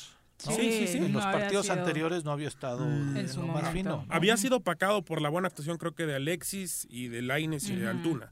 Pero el día de el día que jugó contra Corea. Pero es que adelante estamos muy bien, de verdad. eso. el equipo está completo. Adelante y, emociona, ¿no? Henry igual que, arrancó tarde, eh. pero ya está en un buen momento. Le faltaba, creo que como que acoplarse un poco más, pero ahora incluso era duda para el partido pasado y terminó jugándolo muy bien. Incluso toda esta selección línea por línea, creo que esperanza mucho para pues, poder ganar una medalla de oro. Ojalá. Ya veremos, porque el presidente Para que los invite el presidente. Bueno, si pasan al siguiente partido ya están invitados, porque incluso los cuartos lugares, pase lo que pase, van a ir. Que vayan con medalla. sí, bueno, así acaba de aclarar que en caso de que pasen y venzan a Brasil, pues ya tienen una medalla de plata asegurada. Sería Japón o España el que pase de la siguiente semifinal, que esa se juega una hora más decente, a las 6 de la mañana. mañana mismo. Mañana mismo, sí, mañana mismo. ¿Ahí quién vas? Y me gustaría ver a la selección contra Japón en la final para desquitarnos, a ver si no se ensañan aquellos. ¿eh? Pero España es un buen equipo también, tiene casi la base que llegó a, la Eurocopa. Okay. El Rommel decíamos, ¿no? cambiándole drásticamente ahí al Para hablar de todos los deportes ahorita que están. Sí, Rommel, que ayer tuvo su, las preliminares, clasifica en tercer lugar, debajo de los chinos nada más, que son ganadores de medalla de, de plata ya en estos Juegos Olímpicos de Tokio desde los tres metros en sincronizados. Y bueno, Rommel que se queda en tercer lugar, clasifica a la semifinal que es el día de hoy a las 8 de la noche es cuando se estará ah, disputando esta con el otro mexicano con el 17 otro años. 17 años apenas Osmar Olvera que empezó empezó tirando muy mal no no tan mal bajito los clavados. Primero recibió 59 60 pero sus últimos tres clavados apretó. En el último eh, llegó llegó a recibir los dos últimos 84 89 casi pegándole al 90 entre 9 y 8 y medios. Y bueno apretó al final que le bastó para llegar y clasificarse hasta las semifinales en novena posición, octava posición, y se clasifica el día de hoy, se eliminan también, clasificaron 18, se eliminan 6 y a la final avanzan 12, que sería pasado mañana la final.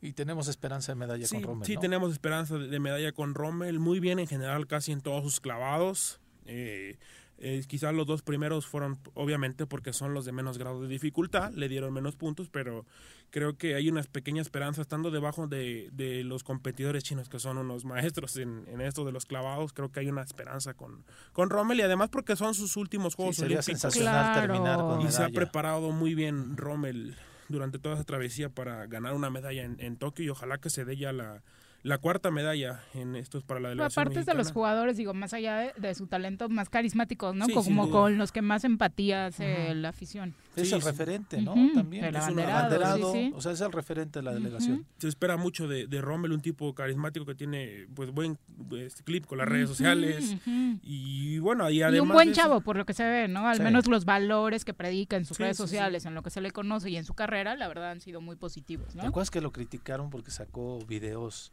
o la SEP utilizó, lo utilizó él para algunos videos de educación física. No, no recuerdo. Eh, sí, eh, ahora para las clases este virtuales, Rommel fue una de las figuras que estuvieron haciendo estos ¿Y por qué Lo vieron más? Pues no sé, lo que no entiendo la gente, ¿no? Que no era maestro de educación física. Maestro, no, inventes, ¿no? ¿Qué le puedes pedir a Rommel? Bueno, bueno. Además que mejor inspiración Desde luego. para los chavitos y chavitas. Pero bueno, ya ves que luego ninguna nos embona. Exactamente, no recordaba eso. No, sí, sí te lo juro, ahí está. Y bueno, hoy Rommel compite para su pase a la final a las 8 de la noche con Osmar Olvera. Creo que ambos tienen la calidad para estar en la final y ya posiblemente para competir por una medalla. Ojalá así sea. Es el evento importante para México hoy, ¿verdad? Es el evento importante para México el día de hoy a las 8 de la noche, las semifinales y ya bueno, ya el día de mañana a las 3 el partido el fútbol. el fútbol. Perfecto, Bruno. Pues muchas gracias. De la liga ni hablamos porque te siguen desaparecida, ¿no? ¿Ya empezó? Sí, ya empezó, Sí, ya empezó la Liga MX. Ni me acordaba, fíjate, con eso te digo todo. ni siquiera vi un solo partido el fin de semana. No, yo tampoco. Decía Bruno que el de Toluca se medio salvó, equipo, Punto. Bueno, Mazatlán sorprendió que Mazatlán Super líder, ¿no? Mazatlán. ¿Qué tal? Vuelve a sorprender contra Pachuca 2 a 1. Chivas también da la sorpresa contra Puebla 2 a 0. Golazo, ¿no? Este, Pero aparte ahí fue ilógico. Puebla venía a hacer un partidazo en, Monterrey, y Chivas de perder en casa. sí, la bipolaridad del fútbol mexicano que a veces nos presenta América, le gana 2 a 1 en Necaxa, Monterrey le pasa. Clásico que la América le gana a Necaxa históricamente, ¿no? De compitas. Monterrey 2 a 0 a Pumas, Atlas 2 a 0 contra Juárez, que no va bien el Tuca, dos derrotas. Y Toluca 3 a 1 contra Tigres, 1 a 1 el Santos contra Cruz Azul. Se lo empatan a la máquina y el día de hoy ah, cierra la jornada con esto, que luego le llaman el clásico del centro, el San Luis contra Querétaro a las 9 de la ya noche. todo es clásico acá, no, no choteen esas cosas, ¿no? por favor. ¿Qué te digo? Pero bueno, muchas gracias Bruno por acompañarnos. Gracias Pepe. Muy buenas, tardes. Y bueno, antes de despedirnos, la mala noticia, en plena oh. temporada vacacional, Capufe realizó ajuste de 3.2% a las tarifas de casetas, varios nos estaban preguntando. ayer, ayer, bueno, hoy se estrenaron, la de Cuernavaca Sochi, por ejemplo, pasa a 24 a 26, la Sochi al Puyeca se queda en 8 pesos, pero la Cuernavaca Puente de 73 a 80, la Cuerna al Puyeca de 51 a 56 y bueno, desde Tlalpan ¿cuál, así es la, de se Teques? ¿Cuál es? La de Teques. Pues, pues, pagué 77 varos ayer. ¿O ya, ya me la aplicaron? Mm, no hay, de hecho no veo nada de 77. ¿La del Puyeca debe ser? La del Puyeca pues está en 80. Ah, pues de 77, sí, 77 80. sí, sí. Sí, le subieron. Exactamente. Ay, Dios mío pues así se quedan estos cambios para que los que anden en carretera los tengan en cuenta y no hagan corajes. Pues ya mejor quédense en casa. Al punto de pago es otro motivo para quedarse en casa, ¿no? Ya nos vamos, que tengan extraordinaria tarde. Muchas gracias por acompañarnos. Buen provecho. ¡Uy! ¡Se acabó! Pues así es esto. Esta fue la revista informativa más importante del centro del país. El Choro Matutino. Por lo pronto,